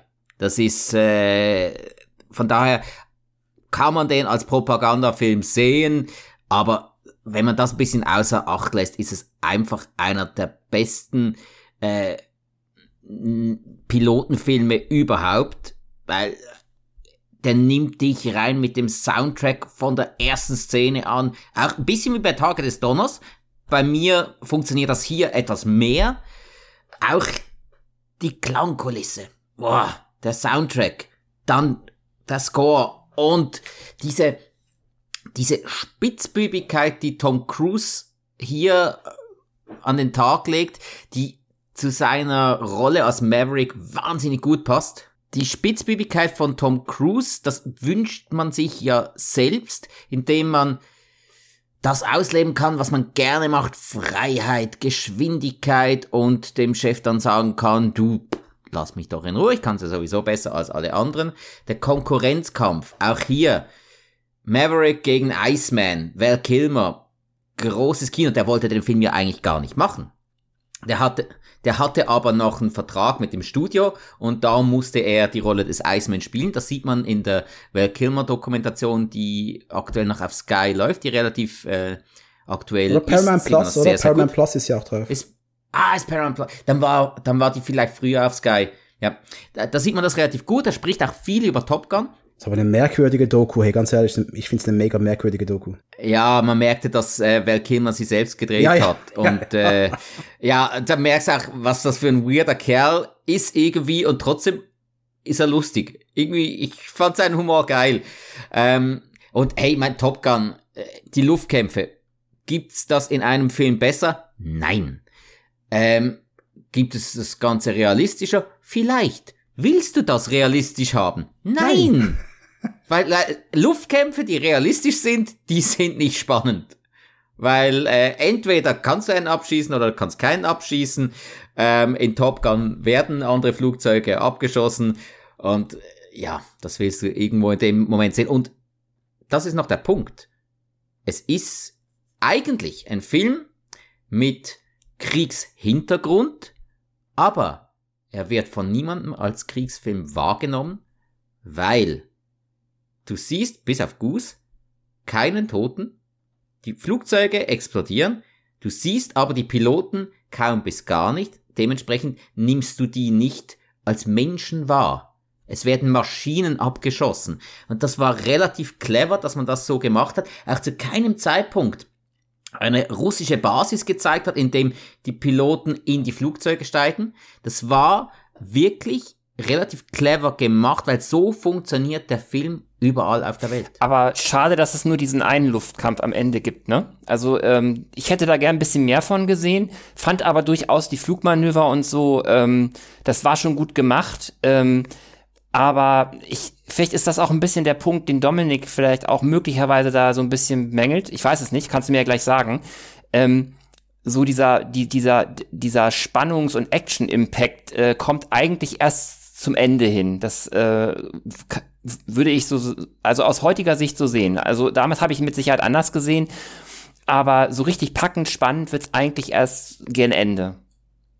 Obwohl, sind wir mal ehrlich, wenn es um die Luft kämpft, am Ende war es ein Luftkampf, aber die geilere Szene war doch eigentlich, als er sich auf den Kopf über die Mick legt und dann Mittelfinger zeigt. Ja, ja, klar, auf jeden das Fall. Das war eigentlich die bezeichnendere ja Szene für den Film. Ne? Also, äh Absolut also jetzt mal Butter bei die Fische, meine Freunde, aber ich habe Top Gun mit etwas 17, 18 zum ersten Mal gesehen. Das ist mein guter Klassenkamerad Samuel, der Sammy mir den ans Herz gelegt hat. Du musst den, du hast den nicht gesehen, du musst den schauen. Das Soundtrack um vier Tage des Donners. Der Sammy ist für viel verantwortlich damals, äh, auch für den. Äh, ich habe den gekauft, ich habe den geschaut, ich fand den gut. Aber mit der Zeit, heute muss ich einfach sagen, was den Film bei mir äh, dazu veranlasst hat, zwei Punkte noch zu geben. Das ist wirklich der Style. Das ist die Musik, die un den unfassbar geilen Score und den Soundtrack. Ich meine, hallo, playing, playing with the boys. Ich mein, Danger Zone, Danger Zone ist auch ein geiler Song. Ist ein großartiger Soundtrack. Kenny Loggins halt. Ja, fantastischer Soundtrack. Ist aber auch der Spaß, den man mit den Figuren hat untereinander. Aber dem entgegen steht auch wieder zum einen A, ich finde die Love Story, ich bin wieder bei dem Punkt mühsam. Äh, sie stört mich, sie stört mich massiv. Hat auch meine Freundin gestört, dass wir den vor einem Jahr zum ersten Mal gemeinsam gesehen haben. Sie hat uns vorher nicht gekannt. Fand sie mega doof. Äh, man könnte jetzt auch heute wieder sagen, aus der heutigen Sicht ist Tom Cruise sogar fast schon übergriffiger, als er auf die Toilette folgt. Muss man so stehen lassen. Hier habe ich eher mal die 80er-Jahre-Brille auf und akzeptiere es einfach. Ähm, und du hast, du hast McRyan da, du hast Tim Robbins, Val Kilmer, du hast einen riesen, einen riesen geiler Cast, aber Ihr habt gesagt, der Film ist spannend. Wo denn? Also ich finde den nicht spannend, bin ich ganz ehrlich. Es ist das einzig spannende, der einzig spannende Punkt ist für mich nicht, wie dieser unsichtbare Gegner bezwungen wird, sondern ob, und wir wissen, dass er es schaffen wird, aber wie und ob kommt Maverick wieder auf die Beine und bekommt wieder Selbstvertrauen. Das ist für mich der spannendste Punkt. Jetzt reden wir von Motivationsfilmen Spike. Ja?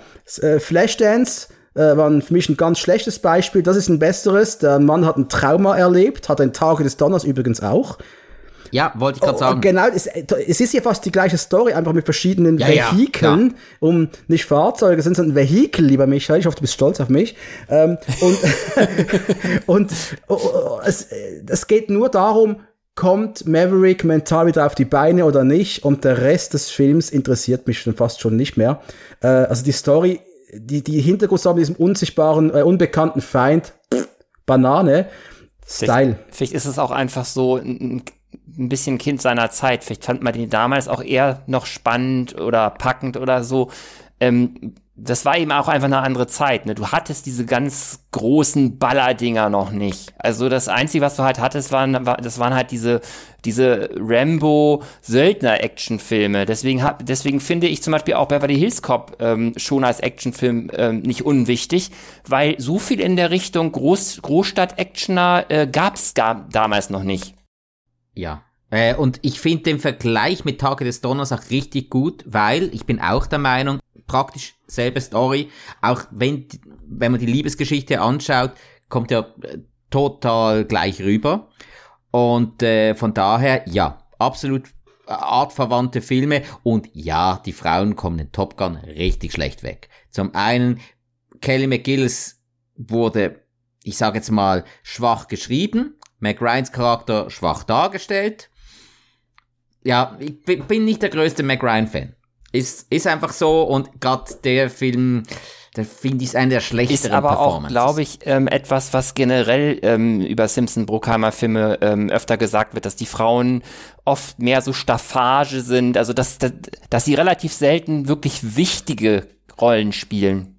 Ja, das ist brachiales Männerkino hier das sind wir halt allgemein bei den Actionfilmen äh, aus 80er und 90er Jahren. Da ist das so, gibt ganz, ganz, ganz, ganz wenige ähm, Ausnahmen. Ich hätte es da so, so, so Long Kiss Good Night mit Gina Davis in der Hauptrolle gerade im Kopf, äh, bei dem das anders war.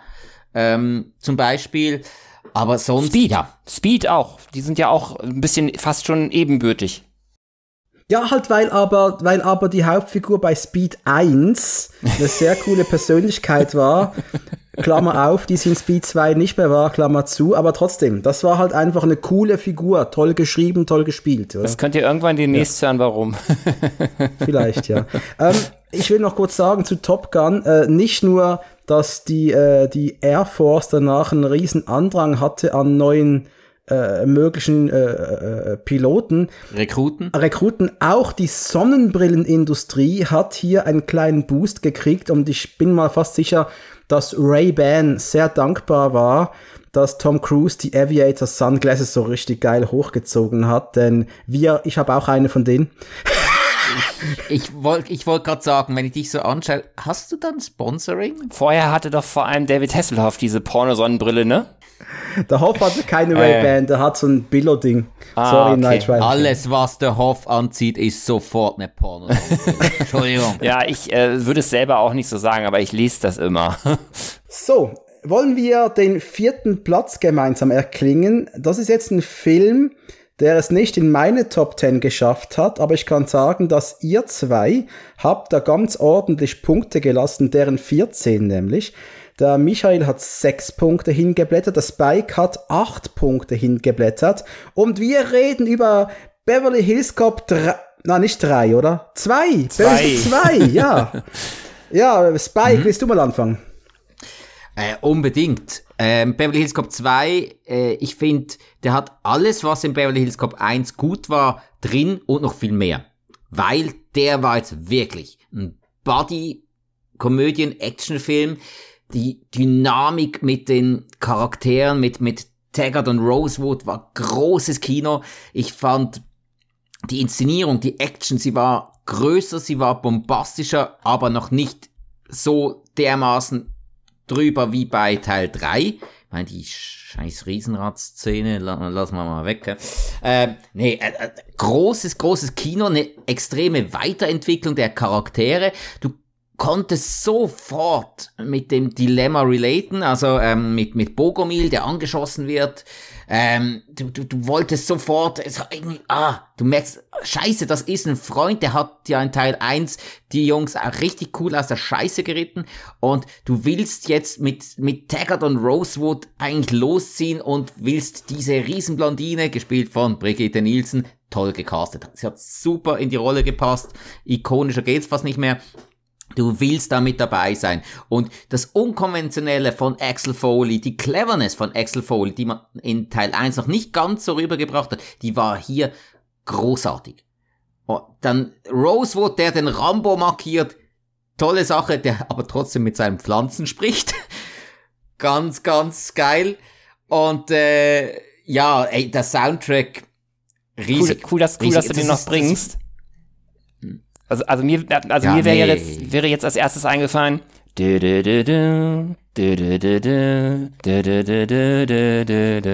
Und das ist wirklich ein richtig geiler Soundtrack, der schon so diesen 90er Dingern schon, sagen wir mal, fast schon ebenbürtig ist. Weil es geht so richtig ins Ohr und du möchtest dem mitsingen und du möchtest ähm, du, du, ähm, das passt doch einfach, es hat, hat auch einfach Tempo, er hat ja wirklich unglaublich Tempo ab einem bestimmten Zeitpunkt. Äh, da drückt er ja wirklich nur noch auf die, äh, auf die Tube.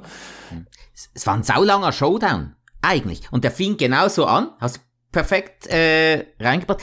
Das Showdown war saulang. Als sie nur schon mal mit dem Müllwagen losfuhren, ab da war nur noch Action, nur noch Showdown und es ging ab. Einfach geil. Also auf jeden Fall. Also ich fand den Humor auch deutlich besser und ähm, einige sagen ja albern, aber ich, ich, ich finde, der ist genau richtig dosiert. Du hast viel mehr Gags, du hast einen unglaublich frechen Exefoli.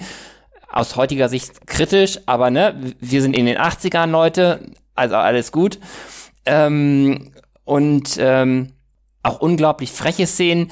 Eine Szene, wie gesagt, die finde ich ein bisschen drüber. Die arme Frau kann nichts dafür, dass sie da arbeitet und, und äh, soll ihm noch irgendwie 20 Dollar geben oder so. Das fand ich ein bisschen drüber. Aber ansonsten, ähm, der hat schon echt geile Szenen und ikonische Szenen. Dann dieses, dieses Dreier-Duo, was du sagst. Ähm, die Tochter von Bogomil ist auch nicht gerade unsympathisch. Also der ganze Cast passt. Der, äh, ähm, die Arschlöcher Darf ich das hier sagen? Ja, ne? Ähm, ähm, sind gut gecastet. Äh, wir haben Jürgen Prochnow, Brigitte Nielsen und hier diesen dritten, ne? Der ja dann irgendwann äh, auch das Zeitliche segnet. Ja, äh, Dean Stockwell, ganz genau. Ähm, ähm, Quantum Leap und, und, und Langoliers und so weiter und so fort. Passt auch sehr, sehr geil. Also das rein. passt einfach. Das ist einfach so ein, den habe ich auch schon oft gesehen, den habe ich damals abgefeiert und, und das ist wirklich so ein, so, so ein Film, so aus Beverly Hills Cop Sicht kann man damals sagen, äh, und damaliger Sicht kann man sagen, höher, schneller, weiter, schneller, wilder, frecher, sexier, sag ich mal. Und die durften sogar in der Playboy-Menschen äh, Villa, glaube ich, drehen. Das war, glaube ich, fast, fast ein, ein, ein, ein Novum. Das war äh, ganz selten, dass der Mann da irgendwie da ähm, bei sowas mitgemacht hat. Ja. Spannend, spannend. Aber dem Film fehlt auch was. Und zwar Serge. Serge, okay. Serge, oh, da ist kein Serge dabei. Und der ist für mich ganz, ganz essentiell wichtig. Ist aber nicht der Grund, warum nicht meine Top 10 ist. Äh, in einer Top 15 wäre dabei. Das ist ein guter Film, guter Actionfilm. Ich mochte einfach den ersten immer noch mehr. Äh, nicht den dritten, das, ich lasse jetzt mal diese Katze aus dem Sarg, der dritte kommt nicht mehr in diese Aufzählung, diese Top Ten, ja. Der hat es leider verkackt. Es ist kein Simpson-Bruckheimer-Film.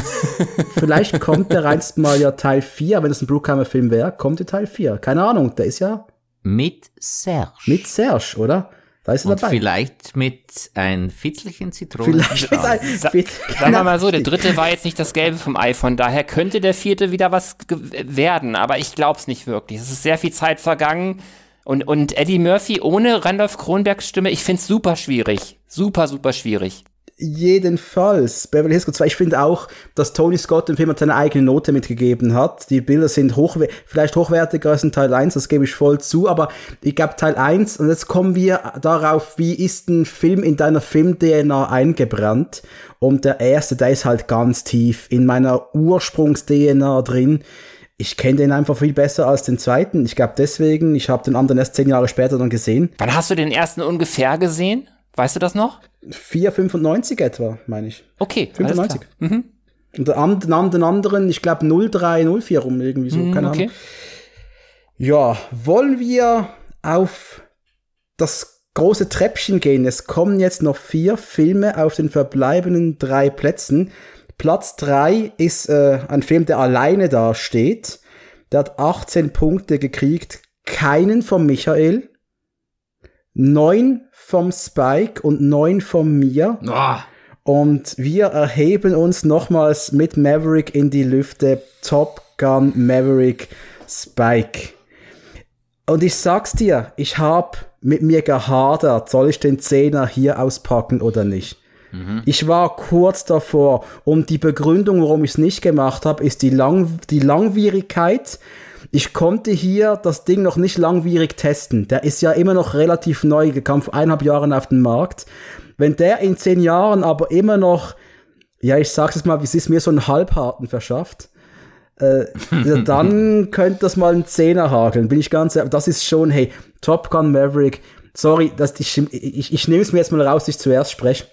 Hey, ich habe da im Kino gesessen, ich habe schon, ja, ich habe gewusst, der, die Reviews waren fantastisch. Ich saß gebannt da und habe jede Sekunde dieses Films aufgesogen, hab's genossen, hab's abgefeiert. Ich weiß noch, äh, meine Freundin war mit dabei und äh, ein befreundetes Pärchen, wo beide, vor allem sie war in den 80ern äh, großer Tom Cruise-Fan und wir, wir haben da sogar ein bisschen rumgeschluchzt, weil es uns bei gewissen Szenen richtig ergriffen hat. Ähm, Top Gun Maverick ist für mich nahe an der Perfektion des Bombast-Action-Films wenn nicht die Perfektion.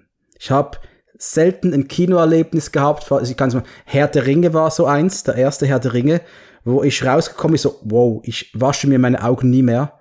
Dieses Gefühl will ich speichern für immer. Und dann war 20 Jahre nichts und dann kam, kam Top Gun Maverick. Äh, entsprechend frage ich mich, hätte ich den Zehner hier rauspacken sollen? Nee, es ist neun, es ist gut. Ich habe mein Ding gesagt. Spike. Für mich ein perfekter Film, eine perfekte Fortsetzung. Ich hatte in dem Film alles, das ich wollte. Natürlich, der erste Eindruck war riesig. Ich habe den in einem Open-Air-Kino gesehen. In Liestal noch, im ähm, Außen. Etwa da. Ja, genau. Von mir aus gesehen auch etwa da. Ähm, ein Freund von mir hat die Soundanlage gestellt, darum kam ich überhaupt da drauf. Das war bombastischer Sound. Ist ja klar, war das wenn, der kann das, der hat eine Anlage, da, da leckst du dir die Finger nach, das ist unglaublich. Und, boah. Also der Soundtrack, der Soundtrack, der, der Lady Gaga Song, Hühnerhaut absolute Hühnerhaut. Wenn der im Auto läuft, wird Radio geht hochgedreht, Gangschaltung ein hoch und ich gebe bisschen mehr Gas. Es ist einfach so. Ja, klar. klar. Und der Film ist für mich, ich sage es mal, neben, neben vielleicht noch Ghostbusters Afterlife die absolute Definition von perfektem Fanservice. Weil du bekommst alles, was du dir wünschst. Dass am Schluss das letzte Manöver eigentlich eins zu eins geklaut ist aus äh, dem Todessternflug aus dem ersten Star Wars. Das ist doch mir Aber, das, aber genau Flug. das durchschaust du ja schon während des Films, oder? Ja. Und du weißt einfach, ja. oh geil, die machen jetzt Star Wars. Und du findest es einfach nur geil. Ja, es ist alles, und äh, das fängt schon an, ganz am Anfang. Er wählt sich aus, welches Motorrad er nimmt, um zu seinem ersten Testflug zu fliegen. Er nimmt die alte Mühle aus Teil 1. Das willst du verdammt nochmal sehen. Du hast den Konflikt, den er immer noch irgendwie hat mit Goose. Oder mit dem Verbleib von Goose und nicht mehr Goose und Familie Goose. Du hast äh, Val Kilmer. Val Kilmer ist dabei, so pietätvoll eingesetzt. Es war so schön, weil Tom Cruise das weiß man auch. Tom Cruise war einer der wenigen, der über alle Jahre immer Kontakt zu Val Kilmer gehalten hat, währenddem alle anderen schon äh, den Kontakt abgebrochen haben, weil er war schon ein weirder Dude und auch so mit seinen Ansichten. Das sagt man ja auch über Tom Cruise auch. Ähm, zum Teil auch absolut zu Recht, aber das muss man ihm auch hoch anrechnen und dass er ihn dann mit ins Boot geholt hat, fand ich extrem gut. Josh Hamm, muss ich sagen, hat wahnsinnig gut reingepasst. Er hat seine Rolle richtig stark ausgefüllt als Vorgesetzter von Tom Cruise. Etwas autoritär, aber immer noch okay. Ähm, wirklich eine ganz, ganz gute Ergänzung. Auch die jungen Piloten, die haben mir eigentlich durchs Band alle gut gefallen. Über die Story mit Jennifer Connelly kann man diskutieren. Ähm, und hier, es ist ein Top Gun Film, da müssen die Frauen Ich habe diese Love Story gekauft mhm. weil sie sich so natürlich angefühlt hat. Nicht so, nicht so äh, Kelly McGillis, Take my breath away. Nein, es war einfach eine geerdete Geschichte von zwei Menschen. Er 60, sie definitiv nicht mehr 20. Also auch alterstechnisch gepasst mit der Tochter und allem. Das war so eine natürliche Beziehung, wie es sie auch wirklich geben kann. Ja, also sagen wir es mal so, hat mich nicht riesig interessiert, hat mich aber auch nicht gestört. Dementsprechend passt, ja, ist, ist absolut okay. Und, ah oh Gott, und die Flugzeuge. Nein, wir können nicht das neueste Modell nehmen, das funktioniert nicht. Und wie geht man weiter? Man nimmt noch das ältere Modell, gell? Wenn wir da so bei den Schweizern sind. Auf alte Werte soll man Aber der, der, sorry, für mich die geilste Szene des Films ist effektiv der Mitte des Films oder im, im zweiten Drittel, wo es darum ging, Maverick, der ja Ausbilder geworden ist, bei äh, nicht mehr selbst Pilot, äh, muss seine Klasse hinkriegen, diese Mission zu fliegen. Die kriegen es aber nicht hin. Die schmeißen ihn schon raus und er nimmt das Flugzeug und fliegt den Scheißkurs einfach selbst. Ich bin, ich saß da im, im, im Stuhl, ich so, ich weiß nicht warum, du weißt ja, er muss es, es muss funktionieren, aber dies, das ist so, ach so geil gefilmt. Du sitzt da und du hältst Luft und, ich bin durchgedreht im Sessel, durchgedreht. Jeder wollte Maverick sehen in, in dieser Staffel. Jeder wollte ihn sehen. Was machen die? Das ganze Manöver wird als unmöglich dargestellt. Wirklich als unmöglich. Und was passiert? Maverick macht es möglich. Das ist, ja, du hast vollkommen recht, das war, das war die geilste Szene des Films. Tom Cruise hat das auch richtig geil rübergebracht. Der, der ging komplett in dieser Szene auf, der hat alles gegeben. Also, ja. Ich kann es nicht anders sagen, für mich, es hätte keine perfektere Fortsetzung geben können. Ich brauche jetzt auch keinen Teil 3. Brauche ich wirklich nicht. Der Film, lass den stehen, lass den als Monument dastehen und gut ist. Ja.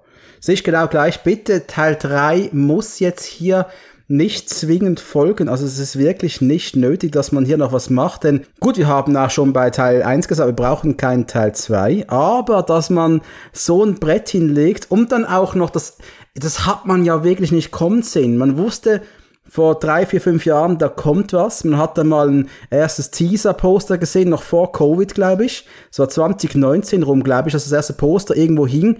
Dann hörte man noch Stories von wegen China, man muss auf Mavericks Jacke noch das Nepal, äh, die Nepal-Wappe abdecken. Also da hat schon mal gestartet mit China-Geld steckt da drin. Was ist es da, was gibt das für ein Film? Was für eine Merkwürdigkeit kommt auf uns zu? Aber was wir gekriegt haben, ist einfach nur vielleicht das größte Actionbrett seit, ich, ich weiß nicht, wann war das letzte noch, äh, äh, das letzte Actionbrett in dieser Größenordnung? Ich kann mich nicht erinnern, wann war das? Hey, keine Ahnung, Independence Day oder sowas, ich weiß doch nicht. Äh. ja, ja, das hat er, stimmt schon, ich kann mich nicht erinnern. Ja. ja, vielleicht kommt ja noch ein Film, der hier genannt wird, demnächst, äh, wo wir ähm, noch was ähnliches auspacken werden der aber vielleicht bodenständiger wird. Aber Tom Cruise war ja maßgeblich an der Produktion beteiligt. Er hat ja, glaube ich, wieder fast alles selbst gemacht. Und nur wegen ihm, wirklich nur wegen ihm, kam der Film erst so viel später raus, weil er hat gesagt, der Film, der muss in die Kinos. Ja, die wollten den ja während Covid auf Apple, was, Apple TV, ich habe dann was gehört, die wollten den auf dem Streamer rausbringen. Ja, ja. Und Tom Cruise hat sich komplett quergestellt, geweigert und alles. Und ich finde zu Recht. Ja, absolut zu Recht. Weil, zu Recht. Ja, nee, da, das ist jetzt wirklich, ähm, sage ich über wenige Filme, aber Top Gun Maverick, das ist ein Kinofilm, wie man ihn schon lange nicht mehr gesehen hat und wie es bei dem es wirklich schön ist, dass es so etwas heute noch gibt. Ja, und in der Zwischenzeit, Michael, du hast, während du kurz deine Blase entleert hast, hier absolut nichts verpasst, außer zwei Glatzköpfe, die ihre Liebe zu diesem Werk kundgetan haben. Äh, jetzt frage ich dich. Das, das klingt falsch.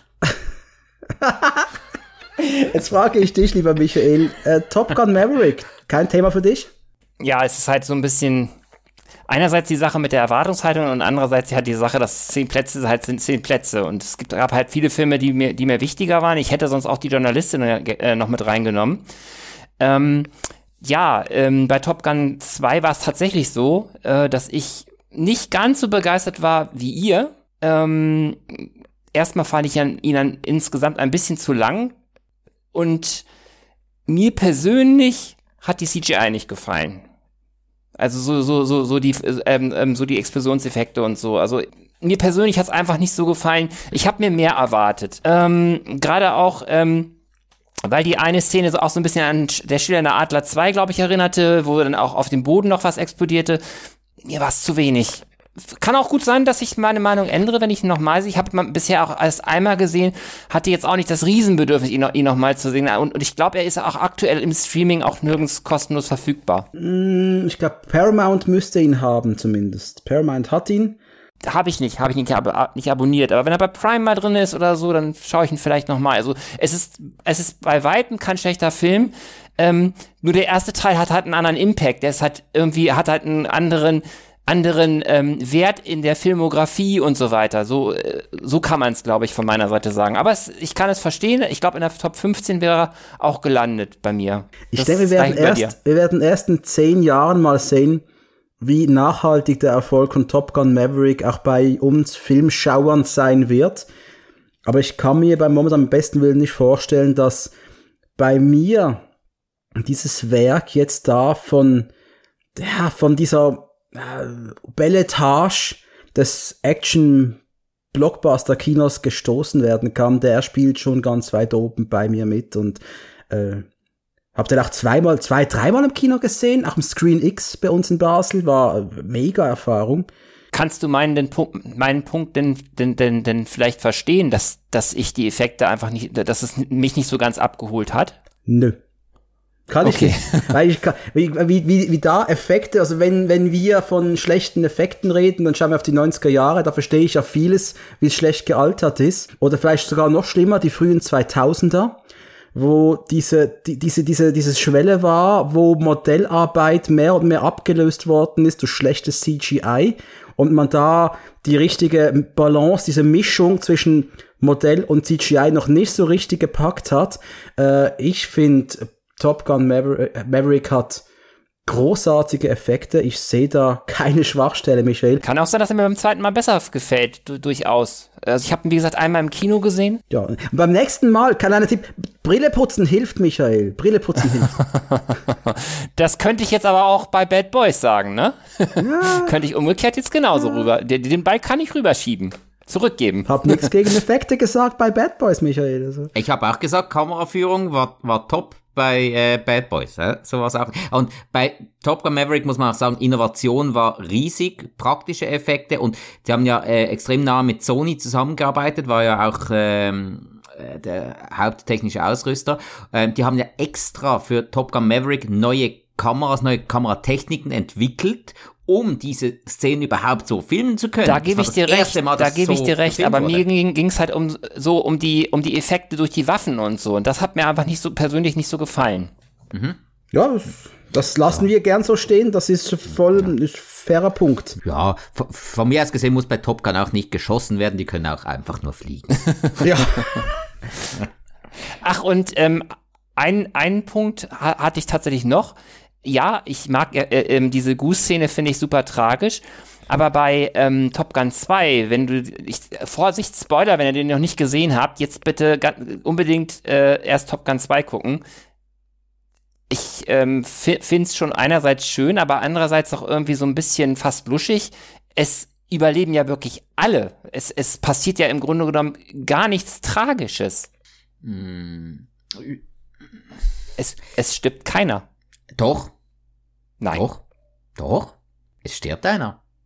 Iceman. Ja, ja, ja. Und wo ja, ist das nicht gut, tragisch? Das, das fand ich persönlich nicht so tragisch, weil Iceman für mich immer eher so ein bisschen oh. der Anticharakter war. Ich, ich mochte ihn persönlich bei Top Gun oh. nicht so wirklich. Mein Herz hat ausgesetzt. Michael, wie kannst du mir das antun? Oh. Es wird zum das Ende hin besser, aber ich, ich finde ihn eher zwischenzeitlich einfach eher unsympathisch innerhalb dieser Rivalität. Ja, ja, die ist ja nicht mehr da in Top Gun 2. Die sind ja Freunde.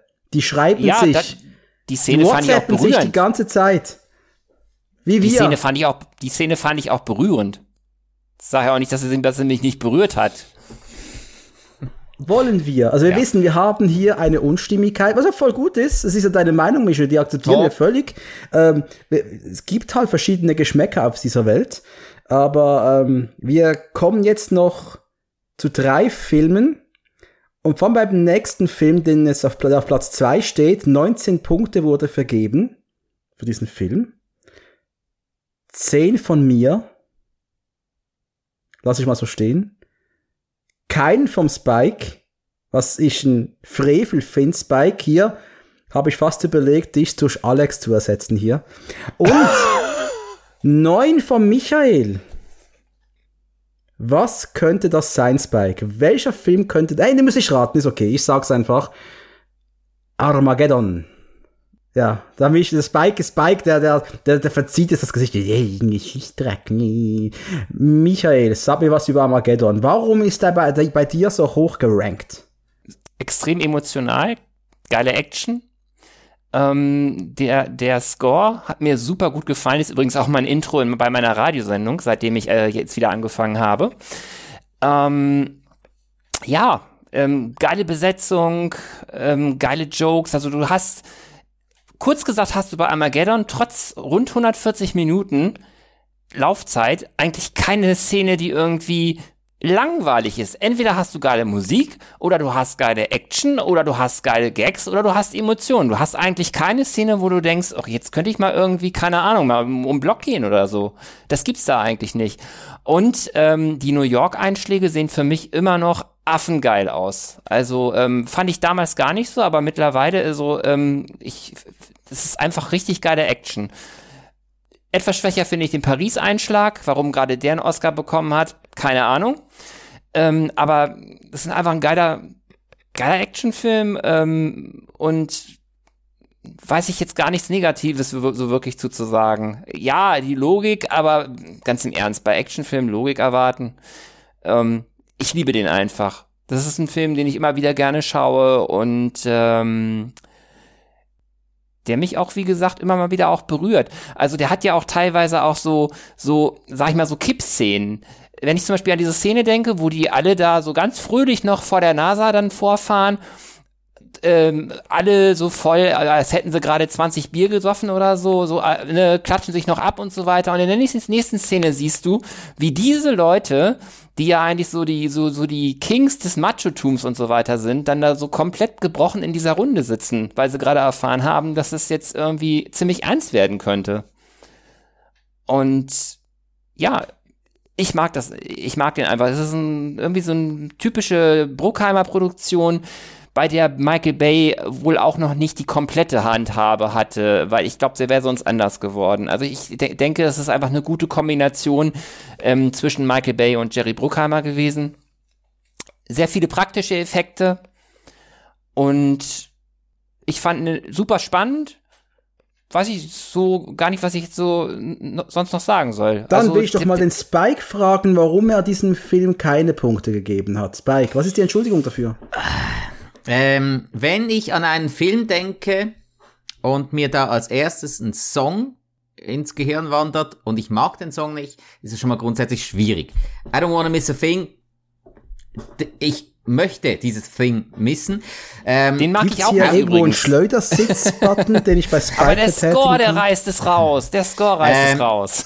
Ja, also was ein Punkt an dem Film finde ich sehr gut, aber den finde ich dann auch wieder schlecht. Und zwar diese vielen Individuen, die auch gut gecastet waren, die sehr cool eingeführt wurden, mit den kleinen Charakterbeschreibungen, mit der, mit der, eine Entwicklung hatten sie ja alle nicht, mehr oder weniger, aber die wurden eigentlich relativ cool etabliert, aber danach wurden sehr viele von ihnen ihrem Potenzial entsprechend kaum abgerufen.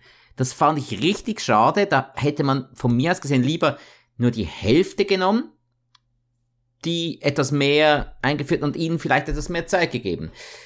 Darum fand ich das Cast fast etwas überladen, weil man nicht das ganze Potenzial abrufen konnte, obwohl ich mir das gewünscht hätte. Das ist so eine Sache und der Rest ist halt total subjektiv. Er hatte halt einfach bei mir nicht so einen Impact. Das kann stimmungsmäßig gewesen sein. Ich habe den, glaube ich, schon, ich glaube, drei oder viermal habe ich den schon gesehen. So ist es nicht. Aber gehört einfach nicht zu den Filmen, die ich jetzt im Vergleich zu all denen, die ich jetzt zur Auswahl hatte, bevorzugen würde.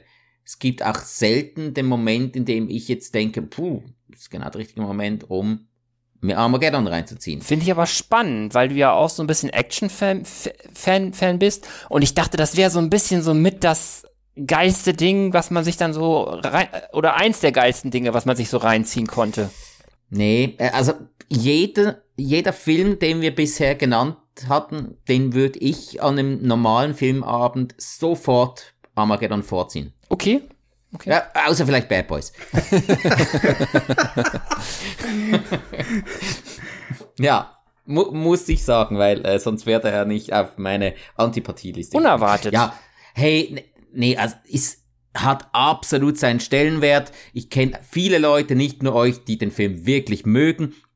Das äh, sei euch absolut gegönnt. Aber ähm, eben, bei mir hat, hat er einfach nicht so eingeschlagen. Hey, Armageddon, ich habe den damals im Kino sehen können. Ich war, wie alt war ich? 15? War also 1998 oder ich war 15 Jahre alt. Hab schon ein paar Monate zuvor Deep Impact gesehen der ja quasi die gleiche Geschichte erzählt, einfach in langweilig. Was so natürlich ja, oder, nicht oder stimmt. Der Core oder wie auch immer, das war ja auch etwas ähnliches. Ja, Deep Impact war aber ein guter Film. Ich will es nicht wieder nicht böse, aber es war halt ein langatmiger, wenn du 15 bist, war der Tod langweilig. Ich schätze den heute mehr als früher. Äh, Armageddon hat uns die Scheiße aus dem Gehirn geblasen. Wir kamen da raus und waren völlig gehypt, völlig gehypt. Ich liebe diesen Film. Warum habe ich dem 10 Punkte gegeben und Top Gun Maverick nur 9? Ganz einfach. Dieser Film wird seit 1998 bei mir immer wieder im Player landen. Ich finde immer wieder Aspekte, die ich geil finde, die ich ja fast schon abfeier. Der Soundtrack, nicht nur der Score, auch den Soundtrack finde ich fantastisch. Ja, auch mit I Don't Wanna Miss a Thing kann ich sehr gut leben. Ich finde das, und sorry Spike, wenn du dir heutiges Radio anhörst, dann wünschst du dir solch einen Song im Radio.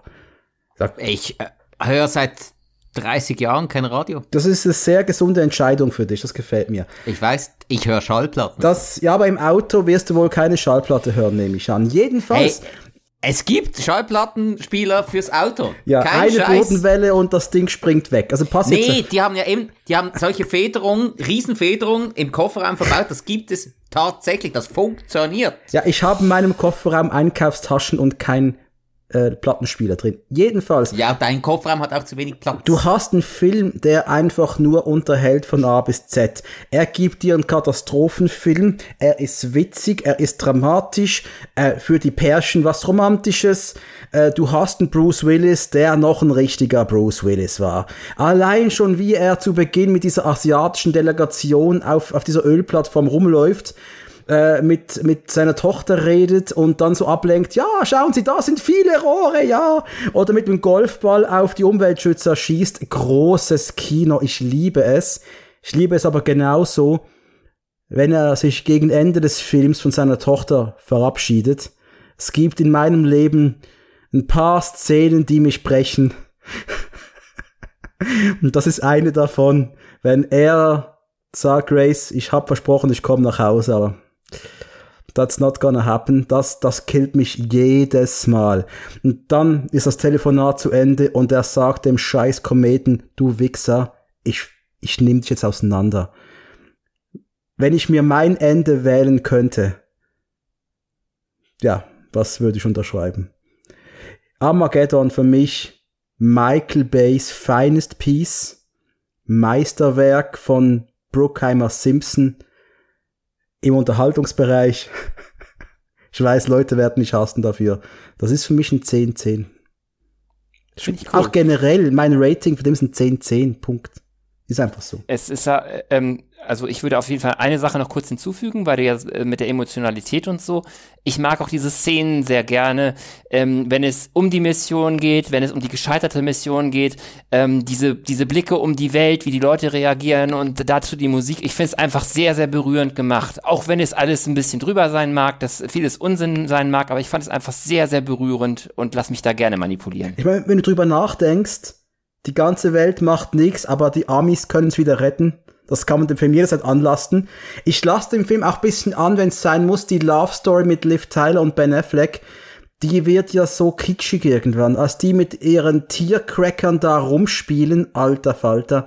Das ist schon hart. Aber gleichzeitig, äh, der Film hat einfach so viele Facetten, die ich mag. Steve Buscemi, groß, großartig, wie er da durchgeknallt spielt und, ah, ja, ey, für mich einfach ein Atombomben, nein, Atombomben, nein. ein riesiger Film. Auf jeden ja. Fall, auf jeden Fall. Also, ähm, ich will den auch unbedingt mal, mal wieder schauen. Ähm, ich würde ihn ganz gerne mit, mit, mit meiner Kumpadre gucken. Deswegen warte ich da noch. Aber der wird auf jeden Fall demnächst mal wieder geschaut. Und ebenfalls auf Platz 2, um auch das aufzulösen, steht ein anderer Film, wo auch Steve Buscemi mitgespielt hat. Wir reden von Conair. Yes. Conner, Spike, du hast gerade so belanglos gewirkt zuvor. Jetzt komm, hey, bisschen Hype für Conner, komm. Ja, ich hätte mir jetzt, ich habe jetzt schon fast gedacht, der kommt gar nicht. Oh, das wäre das wär ja Frevel gewesen. Das wäre das wär, das wär wirklich krass, wenn der fehlen würde. Dann wären wir, glaube ich, Idee abonniert worden. Ja, das glaube ich auch. Zu Recht. Oh. Äh, ja. Nee, ist natürlich, äh, also, Steve Buscemi's geilste Rolle überhaupt. Also, ähm, Definiere Ironie. Ein Haufen Idioten tanzen in einem Flugzeug zu einem Song, der durch eine Band berühmt wurde, die bei einem Flugzeugabsturz ums Leben kam. Ja. Und Boah. wie trocken er das sagt. Boah. Ja, ja. Ja, herrlich. Nee, ähm, der Film ist natürlich an, äh, ich sage jetzt mal, Unlogik kaum zu übertreffen, aber äh, Unlogik, die Spaß macht. Also ganz extrem. Ähm, die die beschissenste Perücke vom guten alten Nick Cage, die aber kultiger nicht sein könnte. Und auch wieder viele Charaktere, die sich einbrennen, die einem bleiben, die Spaß machen. Ein John Malkovich in, ich sag jetzt mal, einer seiner vermutlich zugängigsten Rollen, obwohl er einen Psychopathen spielt. Ähm, ein Wing Rames, der hier einfach eher eine Nebenrolle spielt, aber auch toll ist und der kann ja auch noch wesentlich mehr, nehmen wir Pulp Fiction oder auch mit dem guten alten Nick Cage äh, bei Bringing Out the Dead. Oh, hatte der, ja, schöner Film, ja, ja. Ja, der, der, den muss ich jetzt gerade schauen, weil wir den von Zuschauern, äh, Zuhörern besser gesagt, als Hausaufgabe bekommen haben. Riesenfilm, Riesenfilm. Boah. Nick Cage in, oh, der, der rumcagen konnte wie selten. Und Conner ist natürlich auch so ein Beispiel. Da konnte der Cage cagen, äh, wie es der Cage kaum anders cagen kann. und nee, die Action ist natürlich, äh, ist natürlich Bombe. Also äh, nur schon mal äh, die Landung auf dem Las Vegas Strip.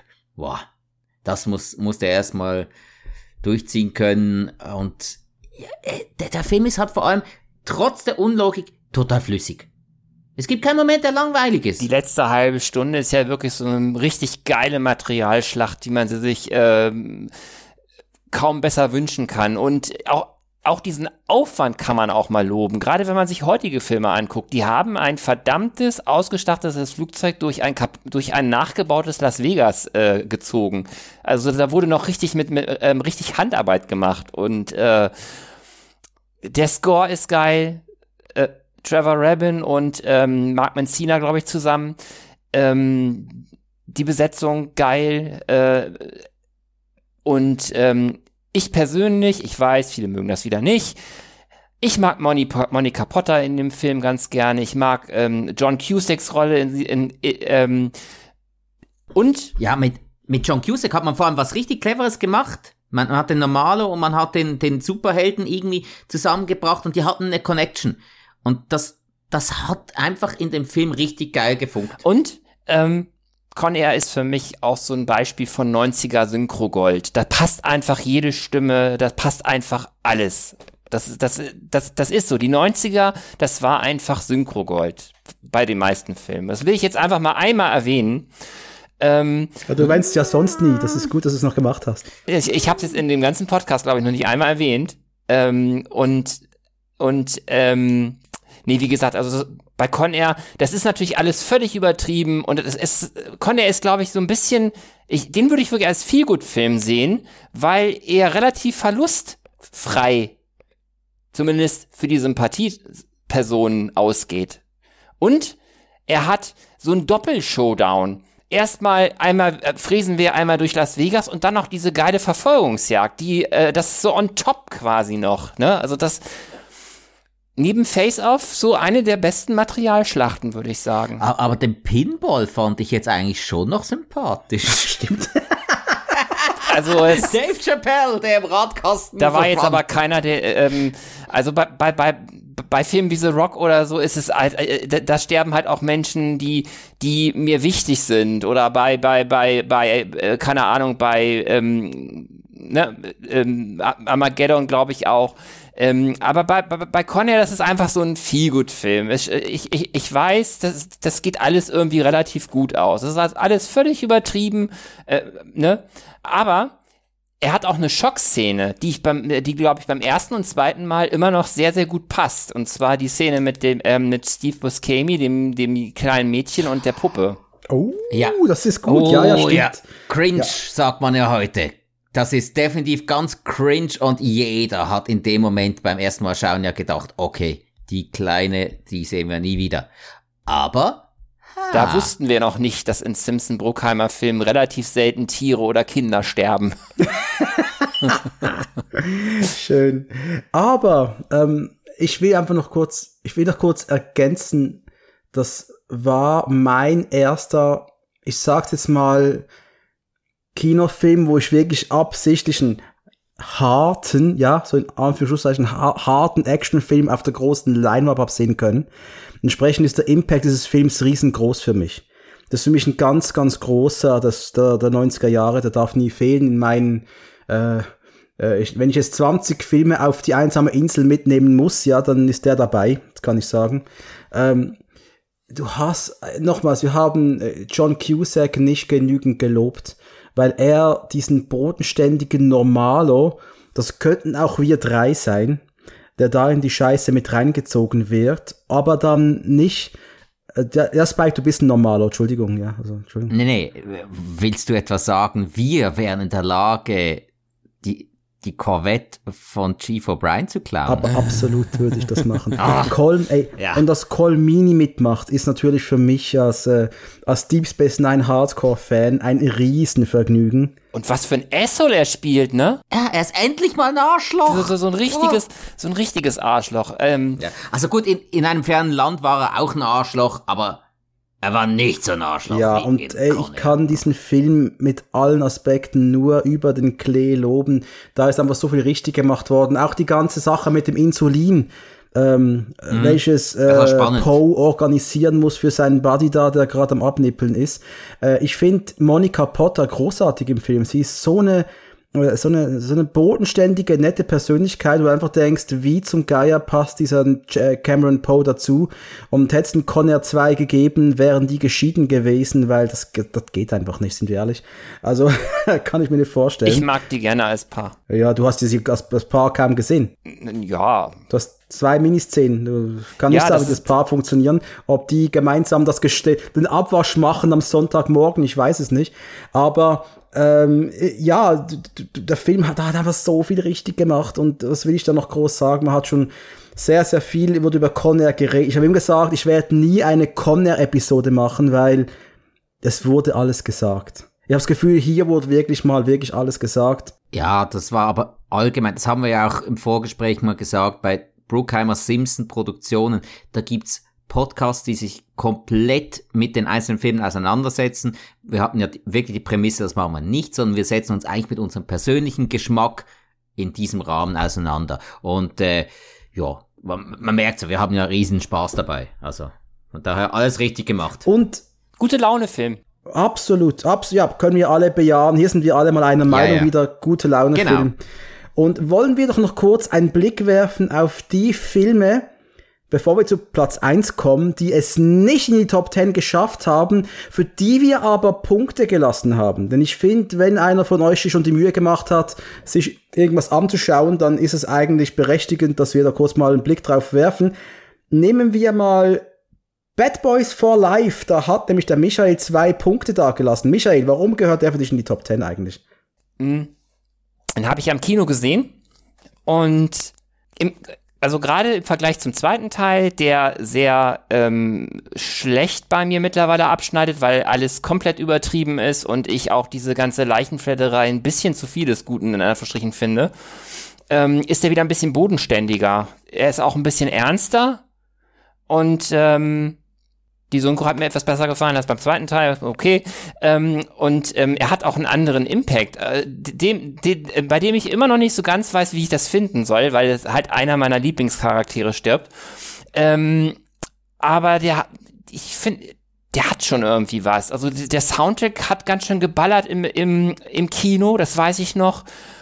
Und gerade auch diese Verfolgungsjagd da mit den Quads oder was das da sind, das ist, äh, sieht auch recht gut aus, muss ich sagen. Showdown ist Geschmackssache, ist wieder ein bisschen CGI drin und so weiter. Ähm, ich mag den einfach ganz gerne. Also ich habe mir jetzt, glaube ich, zweimal bisher gesehen erst. Ähm, ich würde aber sagen, vom Niveau her ähm, vom, ähm, äh, vom, ähm, von der Qualität her würde ich ihn deutlich über dem zweiten sehen, weil der zweite einfach zu viel wollte und auch zu lang war. Ich mag aber den ersten natürlich immer noch lieber, das wird sich wahrscheinlich auch nie ändern, aber ich fand ihn irgendwie wichtig, den zumindest reinzuziehen in die Top Ten. Und ich habe mir auch beim ersten ähm, Überlegen tatsächlich vergessen und das war mir irgendwie voll peinlich und deswegen habe ich ihn nachgeschoben eigentlich hätte er sogar mehr Punkte verdient, aber ich so, so intuitiv habe ich ihm jetzt mal zwei Punkte gegeben, ja. Spike, bei dir kein Thema gewesen, nie gesehen? Äh, nee. Das macht's kurz. Nee.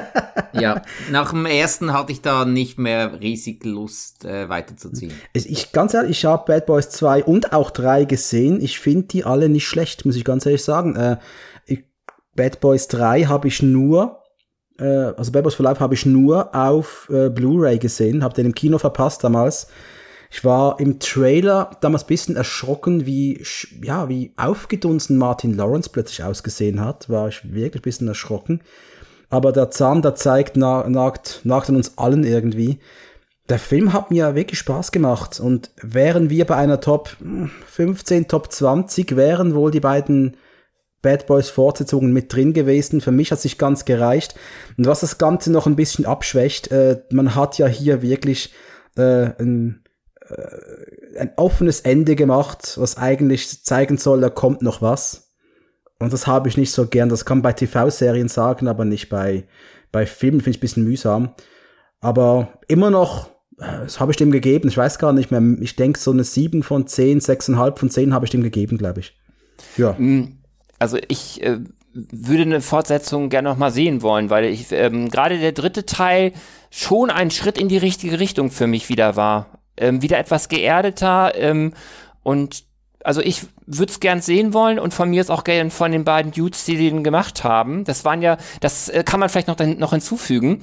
Das waren irgendwie äh, zwei Dudes, die ähm, so, die, die das als Kind oder Jugendlicher oder junger Erwachsener abgefeiert haben und quasi äh, auch die ganzen ikonischen Ideen und Szenen auch mit so ein bisschen reingebracht haben. Und das haben auch, glaube ich, viele Leute auch gefeiert. Ebenfalls jeweils einen Punkt gab's für nur noch 60 Sekunden.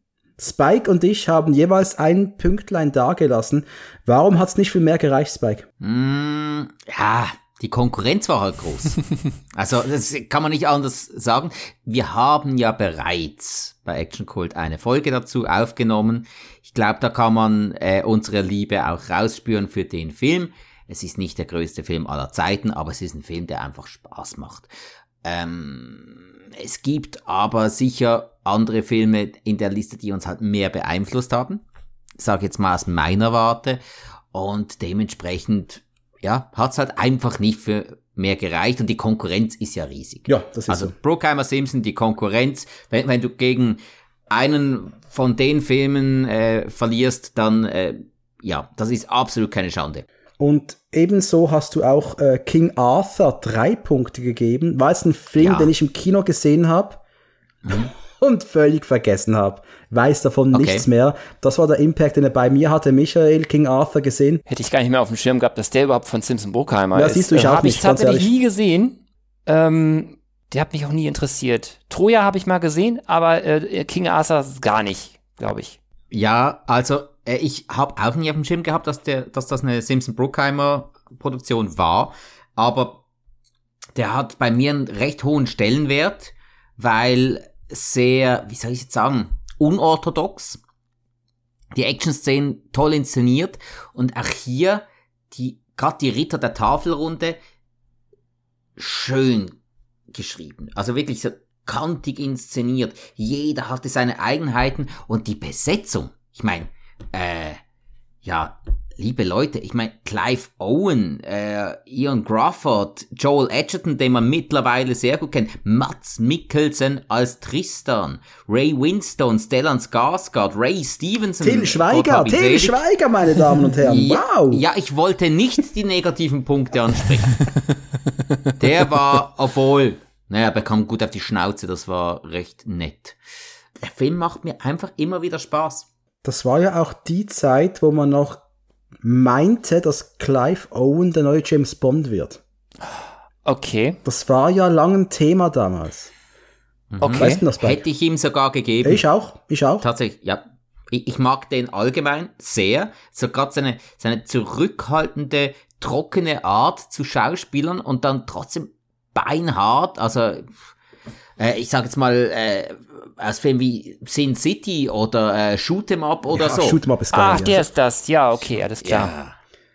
Shoot 'em Up, großes Kino. Das war ein eigentlich geiler so, Film damals. Da hat jeder gesehen. Ja. Also in meinem, da hat jeder in meinem Umfeld hat den gesehen. Mehrmals. ist ja, ist ja eigentlich so, so auch eine Art, eine Art Videospiel auf der Leinwand wie, wie Crank zum Beispiel. Total überdreht. Realismus, lass mal weg, einfach mal äh, eineinhalb Stunden einfach durchballern. Genau das ist Shoot'em Up und das macht Spaß. Und es gab auch noch drei Punkte von Michael für Coyote Ugly. Du hast den Film schon erwähnt gehabt. Ich habe den auch gesehen im Kino. Ich finde den auch gut. Ich auch. Ich finde den gut. Das ist ein guter Film. Er hat es einfach nicht gepackt in die Top 10 bei mir, aber ich finde den auch ein guter. Einen tollen Soundtrack. Schöner Ja, Soundtrack. mega. Lian, wie heißt sie? Lian Rimes, oder? Lian Rimes? Ja, genau, genau, genau. Ähm, ich mag die kleine Außenseitergeschichte. Ich mag den Emotion, äh, ähm, ähm, ähm, von den kleinen Emotionsszenen ganz gerne. Ähm, Habe ich jetzt kürzlich noch mal mit einer guten Freundin gesehen, hatte wieder an den gleichen Stellen Tränen in den Augen, ähm, äh, ähm, Szenen, die mich berührt haben. Ähm, und ähm, Maria Be Bello, anfangs ein echtes Missstück. Ähm, ich liebe diese Szene, wo sie dann da ähm, irgendwann dann bei ihr sitzt und von wegen, ähm, ich habe reserviert auf knallhartes Missstück oder sowas. Und äh, ich mag diese Szenen einfach, wenn Personen sich wieder annähern. Das ist, hat, hat vielleicht mit, mit einer eigenen Geschichte so ein bisschen auch zu tun, aber ich, ich liebe sowas. Und sie haben Leon Rimes für das Finale sogar engagieren können. Nee, kann, kann ich auch nicht viel Negatives sagen über den Film. Ähm, mochte den auch sehr im Kino, der hat wirklich Laune gemacht, hab den seither auch immer wieder mal geschaut. So ein, ja, es gibt ab und zu so Phasen, da, da hast du in dem Moment einfach keinen Bock auf sowas wie Coyote Ugly. So ein kleiner Partyfilm irgendwo, So, finde ich. und ich würde sagen, es ist jetzt Zeit für die Entblätterung, für die Enthüllung. Was ist denn die, der Top-Film, der von uns demokratisch gewählte Top-Film von Bruckheimer Simpson? Und ich glaube, einige, die jetzt zuhören, die haben sich vielleicht schon gedacht, ja, wann kommt denn der? Ja, jetzt kommt er. Das wäre ein Ding, wenn er nicht drin gewesen wäre. Kommt Pearl Harbor. Nee, Quatsch, der kommt nicht. Es ist The Rock. The Rock, meine Kannst Damen und Herren. Punkteverteilung noch sagen? Punkt Wer für hat wie viel Michael Punkte hat einen Achter liegen lassen. Meine Wenigkeit hat einen guten Siebner liegen lassen. Und Spike hat hier das ganz große Portemonnaie aufgemacht und hat den Zehner liegen lassen. Spike, ich gebe dir den Vortritt. Warum, wieso, weshalb? für mich ganz klar neben Terminator 2 der beste Actionfilm überhaupt. Für mich der beste Score, den ich jemals in einem Film gehört habe. der ist so groß. Ich habe mir den Film noch gestern schnell nochmal reingezogen, weil der geht immer.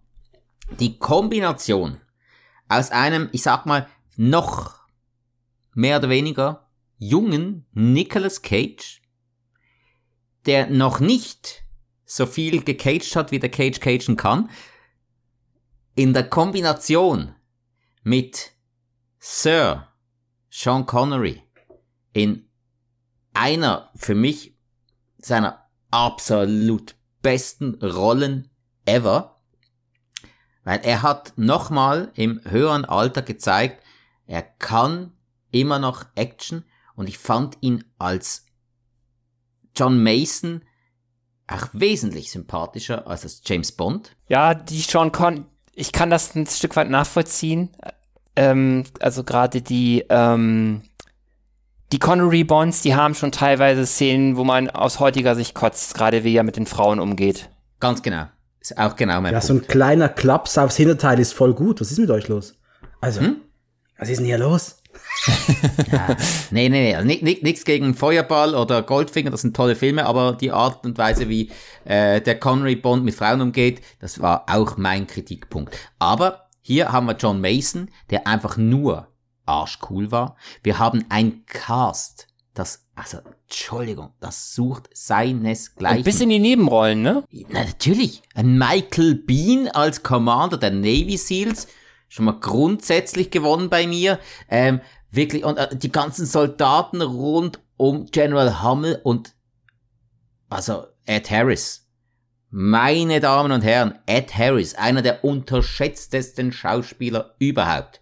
Ich mag den wahnsinnig gern. Ich sehe den in fast jeder Rolle gern. Ich würde den so gern öfter in wirklich großen Rollen sehen, weil der hat's einfach drauf und hier beinhart, trotzdem menschlich und der hat gehasst, was er tun musste, aber er musste es tun. Das ist auch schon der Einstieg in den Film, ne? Diese Szene, wo er da am Grab seiner Frau steht, dazu die Musik und so, das nimmt einen irgendwie gleich, gleich direkt mit, finde ich. Und der hat auch, glaube ich, auch 130 Minuten Laufzeit.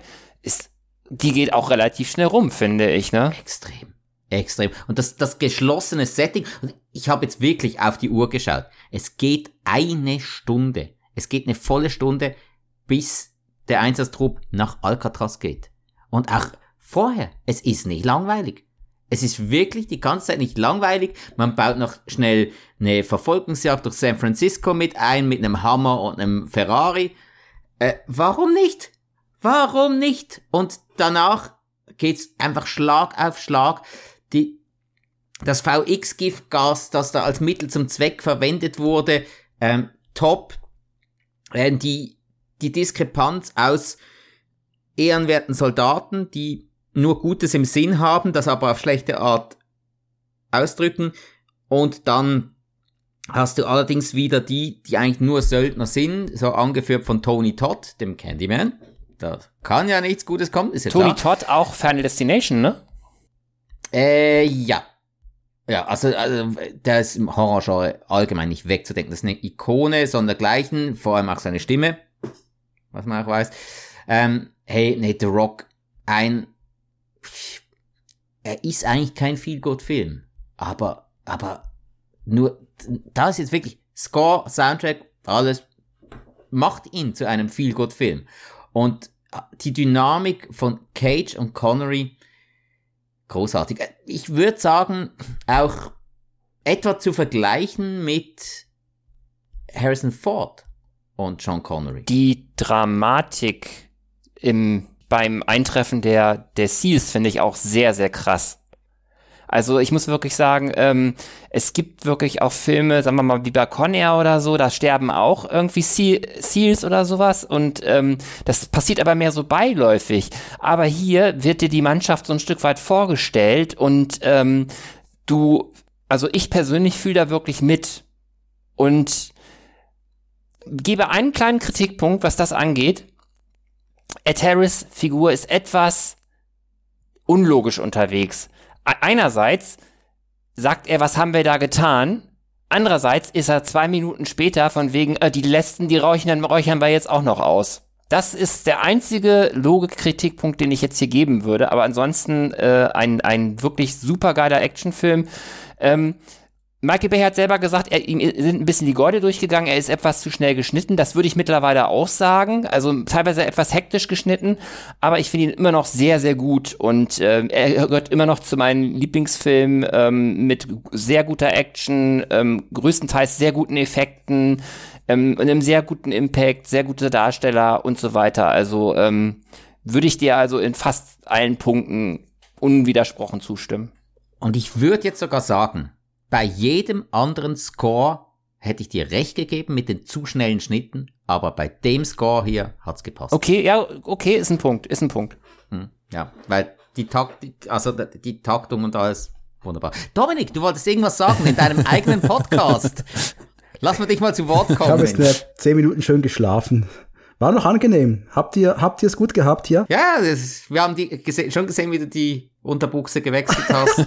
Alles klar. habt, es sind, es sind zwar jetzt zwei Dinge, die ich jetzt mal ergänzen will. Zum einen, habt ihr über David Morse gesprochen? Noch nicht. Wen spielt er denn in dem Film? Er ist Major Baxter.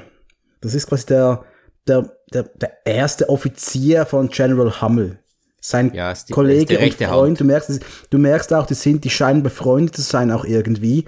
Er spricht nochmal bei Vornamen an und am Schluss steht er ihm auch noch bei. Beide gehen drauf. Ja, genau. Seit Vietnam haben die zusammen gedient. Ja, und David Morse, ein unfassbar toller und völlig äh, unter dem Radar stehender Darsteller. Mhm, ähm, Gebe ich dir vollkommen recht. Spike, ich habe dir mal einen Film zukommen lassen, den wir in Zukunft mal besprechen wollen, der Indian ja, ja. Runner wo er die Hauptrolle hat. Das ist ein ganz, ich finde es ein ganz toller Darsteller. Ist David Morse, ist David Morse derjenige, der, der zu Hamel am Schluss sagt, es war die größte Ehre des, äh, äh meines Lebens für sie gedient ja, zu haben? Genau, richtig. Mit ihm ja. gedient zu haben?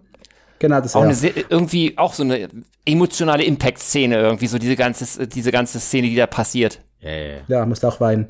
Und sorry. Jedenfalls, äh, es gibt noch eine wunderbare Theorie, dass Mason, das John Patrick Mason, ein Codewort ist für James Bond. Aha. Das ist so, Fans haben sich das mal zurechtgesponnen, dass der Sean Connery James Bond vor vielen Jahren bei einem Auftrag halt bei den USA gefangen genommen worden ist und jetzt da in Alcatraz hat absitzen müssen. Das ist so eine wunderbare Theorie, die es, die es da gibt. Und lassen wir so im Raum stehen. Vor allem, Moment. Jetzt, wo du das sagst, die, die, die Theorie ist geil. Weißt du warum? Der erste James Bond, James Bond, Jagd Dr. No, kam 1962 raus. Das muss ich jetzt schnell nachschlagen. Und Mason wurde 1962 gefangen genommen. Und ich bin fast sicher, dass die Drehbuchautoren sich auch irgend sowas zusammengereimt haben. Aber es kann ja eigentlich nicht sein, weil er hat ja seiner Tochter keine geklatscht, als sie nichts mit ihr zu tun haben. Ja. Also sie nichts mit ihm zu tun haben wollte. Da, na, obwohl, ich, obwohl vielleicht wurde er im Gefängnis sanft. Er hat ja gesagt, ähm, ja, beim äh, Seife fallen lassen muss er nicht mehr so aufpassen. Er verliert vermutlich langsam seinen Sex. Sean Connery ähm, soll sich aber auch ganz schön mit mit Michael Bay äh, gezofft haben. Ähm, und ursprünglich, das habe ich nämlich auch in einem Bericht gelesen, ähm, soll, ähm, war das auch sehr, sehr viel Stereotyper mit den beiden. Mit den beiden. Ich glaube, John Mason sollte irgendwie so ein Massenmörder sein und ähm, er sollte halt irgendwie jemand sein, der schießwütig ist, der gerne Leute umlegt. Ich finde es wirklich gut, dass man sich da oder dass die beiden sich da wirklich äh, eingesetzt haben und gesagt haben, ey, ein bisschen positivere Rollen, vielleicht einfach mal ein bisschen weniger Stereotyp. Und ich muss wirklich sagen, das sind, die sind beide irgendwie, zumindest ab einem bestimmten Punkt, unglaublich sympathisch. Gut, Stanley Goodspeed, sagen wir mal ehrlich, schon ab dem Punkt, in dem er sich dieses 600 Dollar Beatles Album ins Büro liefern lässt, ja. weil er, weil er sagt, meine Freundin würde das nicht verstehen, dass ich 600 Dollar für eine Schallplatte ausgebe in diesem Moment wussten wir doch, der Kerl ist ein Nerd, wie wir er ist einer von uns. Absolut. Er darf auch immer dazu kommen. Der Film war bei mir ganz lange ganz, ganz hoch oben. Äh, ich weiß noch, als ich den damals gekauft habe, in einer dieser übergroßen VHS, diese Verleihversionen da. Und ich habe zuerst habe ich eine 16er gehabt. Ich habe das damals noch vor Internetzeiten nicht ganz geschnallt, dass da Dinge fehlen. Dann habe ich gemerkt, hey, da ist ein die Laufzeit ist anders, keine Ahnung. Haben mir die 18er geholt, eben so eine riesige, also es war so eine VHS, die hat nicht mal ins Regal gepasst, weil sie zu groß war, weißt du, so ein Teil. Ja. Sie muss immer so schräg hinlegen irgendwie. Darum hat Ikea die Billigregale entwickelt, weil da konntest du die Höhe selber einstellen. Richtig, genau deswegen, genau deswegen. Und hab den ganz, ganz oft gesehen. Ich mm, darf aber auch gestehen, als ich den vor einem Jahr zum letzten Mal gesehen habe, habe ich auch gedacht, uh, aber irgendwie mh, bin ich nicht mehr so in der ultimativen V-Alleine wie der einst. Ich habe den nicht mehr so stark gesehen wie auch schon. Uh, es tut mir ja leid, es tut mir ja leid. Aber immer noch stark, ey. Nochmals, nicht mehr ganz oben, aber immer noch oben. Ja, also das darf man ja mal sagen, ja.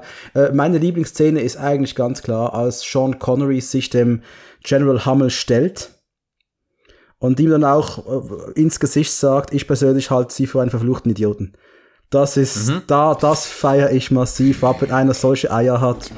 In der Ah, Das ist Situation eine Sache. genau das bringt. Das ist eine Sache. Oder Nicolas Cage Szene, mit, in der er sich die Atropinspritze gibt und dann auf den Knien mit den Leuchtfackeln. Das Signal. Ja, und ich Nein, glaube, genau das sind ab. Ah, die Dinge. Ich glaube eben, dass Stanley Goodspeed toll. mir bei der letzten Sichtung einfach ein bisschen auf den Sack ging. Kannst nicht mal eine normale Antwort geben? Muss immer alles zynischer Quatsch sein? Kannst nicht mal ein bisschen gechillt sein? Aber gerade das Ironische finde ich einfach sehr gut als Gegengewicht zu der Dramatik. Ja, Entschuldigung, Freunde, es ist einfach so, wie es ist. Also, es, Aber ähm, einen, einen kleinen Kritikpunkt, kann man es als Kritikpunkt sehen, bringe ich nochmal an. Ähm, bei der letzten Sichtung ist mir aufgefallen, dass die Effekte nicht so gut gealtert sind, gerade die Ach visuellen echt, Effekte. kommen wir zu den Effekten, Michael. Bei Top Gun Maverick waren sie aber besser, oder? Viel, na, nee, nee, nee, Spaß beiseite. Die CGI ähm, sieht nicht mehr so aus wie damals, oder? Bei The Rock. Die sieht immer noch ganz gut aus, aber, aber es fällt etwas mehr auf, dass es CGI ist, sagen wir mal so. Ja, ne, also sie hatten ja auch viele gute praktische Effekte, gerade Auf jeden äh, Fall. am Anfang. Auf jeden Fall. Am Anfang, als ihm einen das Gesicht wegschmilzt, das war äh, sehr, sehr gut gemacht, Maskenbildner. Ja, auf jeden Fall. Ähm, bei den, ich sag's mal, etwas größeren Sachen kann man drüber diskutieren, aber mein Setdesign war auch ganz geil. Ich mein, mit, mit dem, mit dem Untergrund, mit dem, mit den, mit dem Loren-System und so weiter, das war, äh, das war ein Set, das hätte für Indiana Jones gemacht werden können. Ähm, hat aber irgendwie reingepasst, äh, da dann, sag ich sagen, mit, mit dem Brennofen, mit diesen, mit diesen ähm, kreisrunden Dingern da, mit, äh, bei denen man sich den, Ich meine, okay, dieser Brennofen, jetzt aber Spike, genau das war's, dieser Brennofen, da habe ich bei der letzten Sichtung so rausgezogen, dieser Alter. Wie's, warum soll das Teil noch befeuert sein? Wie soll das funktionieren? Und mh, da habe ich dann, ja, Indiana Jones Vibes, völlig, gebe ich voll zu, aber ich fand diesen Teil dann irgendwie unpassend. Ja eben, wa- was soll, was soll die Was Scheiße? soll das, aber oder? irgendwie, aber irgendwie, das macht Mason eigentlich cool. Ja, schon. Ja, ich glaube, So, das war der Sinn wenn's- der Sache. Das, äh, Und wenn es darum geht, dann äh, gehe ich d'accord Das war doch, glaube ich, auch so ein bisschen der Punkt, dass er sich auf diese Art dann auch so ein bisschen et, ähm, etabliert, so gegenüber den anderen, dass er was drauf hat. Also so habe ich es zumindest äh, verstanden. Ja, ja. Wofür hätte man ihn sonst gebraucht? Ja, ja. Ähm, ich will noch kurz sagen, ich war vor ein paar Jahren auf Alcatraz Hm, okay. und Haben sie dich doch mal erwischt? Ja, sie haben mich da eingepfercht und es war, wir haben uns eine wunderbare Nachttour ausgesucht. Es war wirklich geil. Mit dem, also du fährst da um 6 Uhr abends rüber von San Francisco aus mit so einem Boot ähm, äh, und dann bist du so zwei Stunden da, gehst durch die Zellen. Es, es sieht nicht so aus wie im Film, das kann ich sagen. Also du kannst da nicht mit diesen Hebeln da die, die Tür aufmachen. Das war schon nicht so einfach, da rauszukommen, nehme ich jetzt mal schwer an. Ähm, wir haben auch, es hat ja Ausbrüche gegeben damals. Äh, da hat wirklich einer einen Tunnel gebaut. Da gibt es übrigens einen Clint Eastwood-Film drüber, Escape from Alcatraz. Flucht von Alcatraz, ähm, der auch sehr gut ist. Äh, war aber für mich und auch der Tourguide hat eigentlich permanent The Rock erwähnt, halt weil der Film so allgegenwärtig war und der so, wer von euch ist hier wegen The Rock und da habt ihr mal 80% aufgestreckt, ja wir natürlich alle sind wegen dem Film hier. Ja, klar. Es war mega, war mega Erfahrung und ich muss, und da im Gefängnis zu sein war, ich glaube, das war schon ziemlich scheiße, ganz ehrlich. Also Gefängnis generell scheiße, aber da Oberscheiße. Also ich kann ganz ehrlich sagen, diese, diese Gefängniszellen, du gehst da rein, ähm, ja, du hast, also du hast da wirklich keinen Platz, ja. Du, bist da völlig beengt und es ist karg und das war schon das letzte Loch, ey, echt. Sag, hast du hast du so wiedererkannt wie im Film? Also war das schon alles äh, ähm, sehr realistisch dargestellt? Also Im Film wirkt sehr, sehr realistisch, aber äh, also wir konnten ja, uns ja nicht komplett frei auf der Insel auch bewegen, wir waren ja in Natur. Ähm, ich habe jetzt da speziell keinen Platz wirklich wiedererkennen können. Das muss ich ganz ehrlich sagen. Auch die Zellen haben für mich anders ausgesehen. Ähm, nein, ich habe das nicht eins zu eins so wiedererkennen können, kann ich ganz ehrlich sagen. Aber es war für mich, aber du, du fährst halt von außen mit dem Schiff noch um die Insel rum. Ich habe mehrere Fotos gemacht, die kann ich danach noch schicken. Ähm, es ist schon geil, wenn du halt dann einfach, für mich als Filmfan, du kommst dann da hin und du weißt, hier ist mal was Großes entstanden vor bald 30 Jahren und ah, ich bin jetzt da. Das war ein Riesenerlebnis. Aber die werden ja auch nicht alles da gedreht haben. Manches werden ja wahrscheinlich auch ähm, Studioaufnahmen oder so gewesen sein. Aber ich glaube, die haben schon gut da gedreht, habe ich Ja, gedacht. das auf jeden Fall. Aber du kommst ja auch nicht überall rein mit den Kameras und so, ne? Das, äh, das ist ja generell ähm, ein Problem, denke ich mal. Ja, ja. Ja, ey, meine Damen und Herren, wir wollen das auch nicht unnötig in die Länge ziehen. Wir sind schon bei fucking zweieinhalb Stunden, das ist ja unfassbar. Ähm, was wir, glaube abschließend auch sagen können, das sind unsere Top-Filme. Hm? nagelt uns bitte nicht fest. Vielleicht gibt's ja Leute, die Kangaroo Jack fantastisch finden. Da ist Gönn es dir. voll gut. Das ist Gönn super. Dir. Go for it. Ja.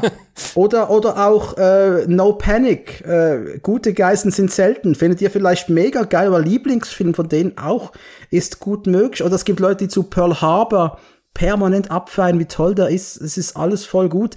Gibt ja auch sonst äh, viele Filme, die es einfach nicht geschafft haben. Äh, ich kann ganz, und ich will gar nicht mehr groß tief über die jetzt reden, aber ähm, Bruckheimer hat auch mal mit Michael Mann zusammengearbeitet für Thief. Ist ein geiler Film. Oder wir können auch mal sagen, dass die, ich sag's mal, die Indiana Jones angehauchten Abenteuerfilme National Treasure 1 und 2 mit Nick Cage nicht mal so scheiße sind. Den ersten fand ich mag den ersten fand ich auf jeden Fall nicht schlecht. Den zweiten, ja, mhm. ist Geschmackssache. Aber die kann man sich geben. Ja, also es, ihr man, findet, wenn, wenn ihr Bock drauf habt, dann geht doch einfach mal auf Wikipedia, wenn ihr wollt oder auf die IMDb, wenn ihr Profis seid. Und dann gebt mal ein Jerry Bruckheimer oder Don Simpson. Und dann schaut mal, was die beiden Herren so fabriziert haben in den letzten 50 Jahren und ihr werdet da, also ich würde sagen, 30 Filme mindestens finden, die es wert sind, angeschaut zu werden. Und Kangaroo Jack. Auf jeden Fall. Es kommt wahrscheinlich wirklich ein bisschen, ein bisschen auf die Stimmung drauf an. Keine Ahnung. Wenn man jetzt ein Kind hat oder so, dann ist Kangaroo Jack vielleicht, macht vielleicht dann mehr, dann Laune, das zusammen in der Familie zu gucken oder so. Nee, dann gucke ich Bernhard und Bianca im Känguruland. Ja, genau. Okay, auch das. äh, meine Damen und Herren, was kann ich noch sagen, außer vielen, vielen Dank an den Michael und den Spike für ein Projekt, das uns jetzt Monate gekostet hat. Ich bin froh, haben wir es aufgenommen. Ich bin noch viel froher, wenn jeder seine Speichern-Taste später drückt. Später. Nicht jetzt, Michael, später warten noch. habe jetzt schon Angst, dass irgendwas nicht funktioniert hat. Ich aber, aber Michael vom Das Podcast und vom Internetradio Plan B findet ihr in den Show Notes verlinkt. Radio-planb.de. Spike Waldmeier vom Cineswiss Podcast die äh, 300 Episoden jetzt draußen haben. 300, Spike? Ja, letzten Sonntag wurden es 300 zum jetzigen Zeitpunkt. Zum Zeitpunkt, in dem diese Episode rauskommt, sind es vermutlich irgendwo 350 oder so. Ja, möglich, jedenfalls. Nee, nee, die, das ist diese Episode lasse ich uns zu Weihnachten raus. Hm? Ja, ja, sag ich ja. also ihr nehmt ja zwei Episoden pro Woche etwa auf, ja, kommt etwa hin. Also. Äh, immer, ja. Äh, ich wünsche euch allen äh, eine gute Zeit. Schaut rein beim Das Podcast, beim Internetradio Plan B und beim, und beim Cinesis Podcast. Ähm, hört uns zu, bewertet uns, ihr wisst, was ihr machen müsst. Viel Spaß bei Brookheimer Simpson. Ich wünsche euch eine gute Zeit. Macht's gut. Ciao. Tschüss. Ciao.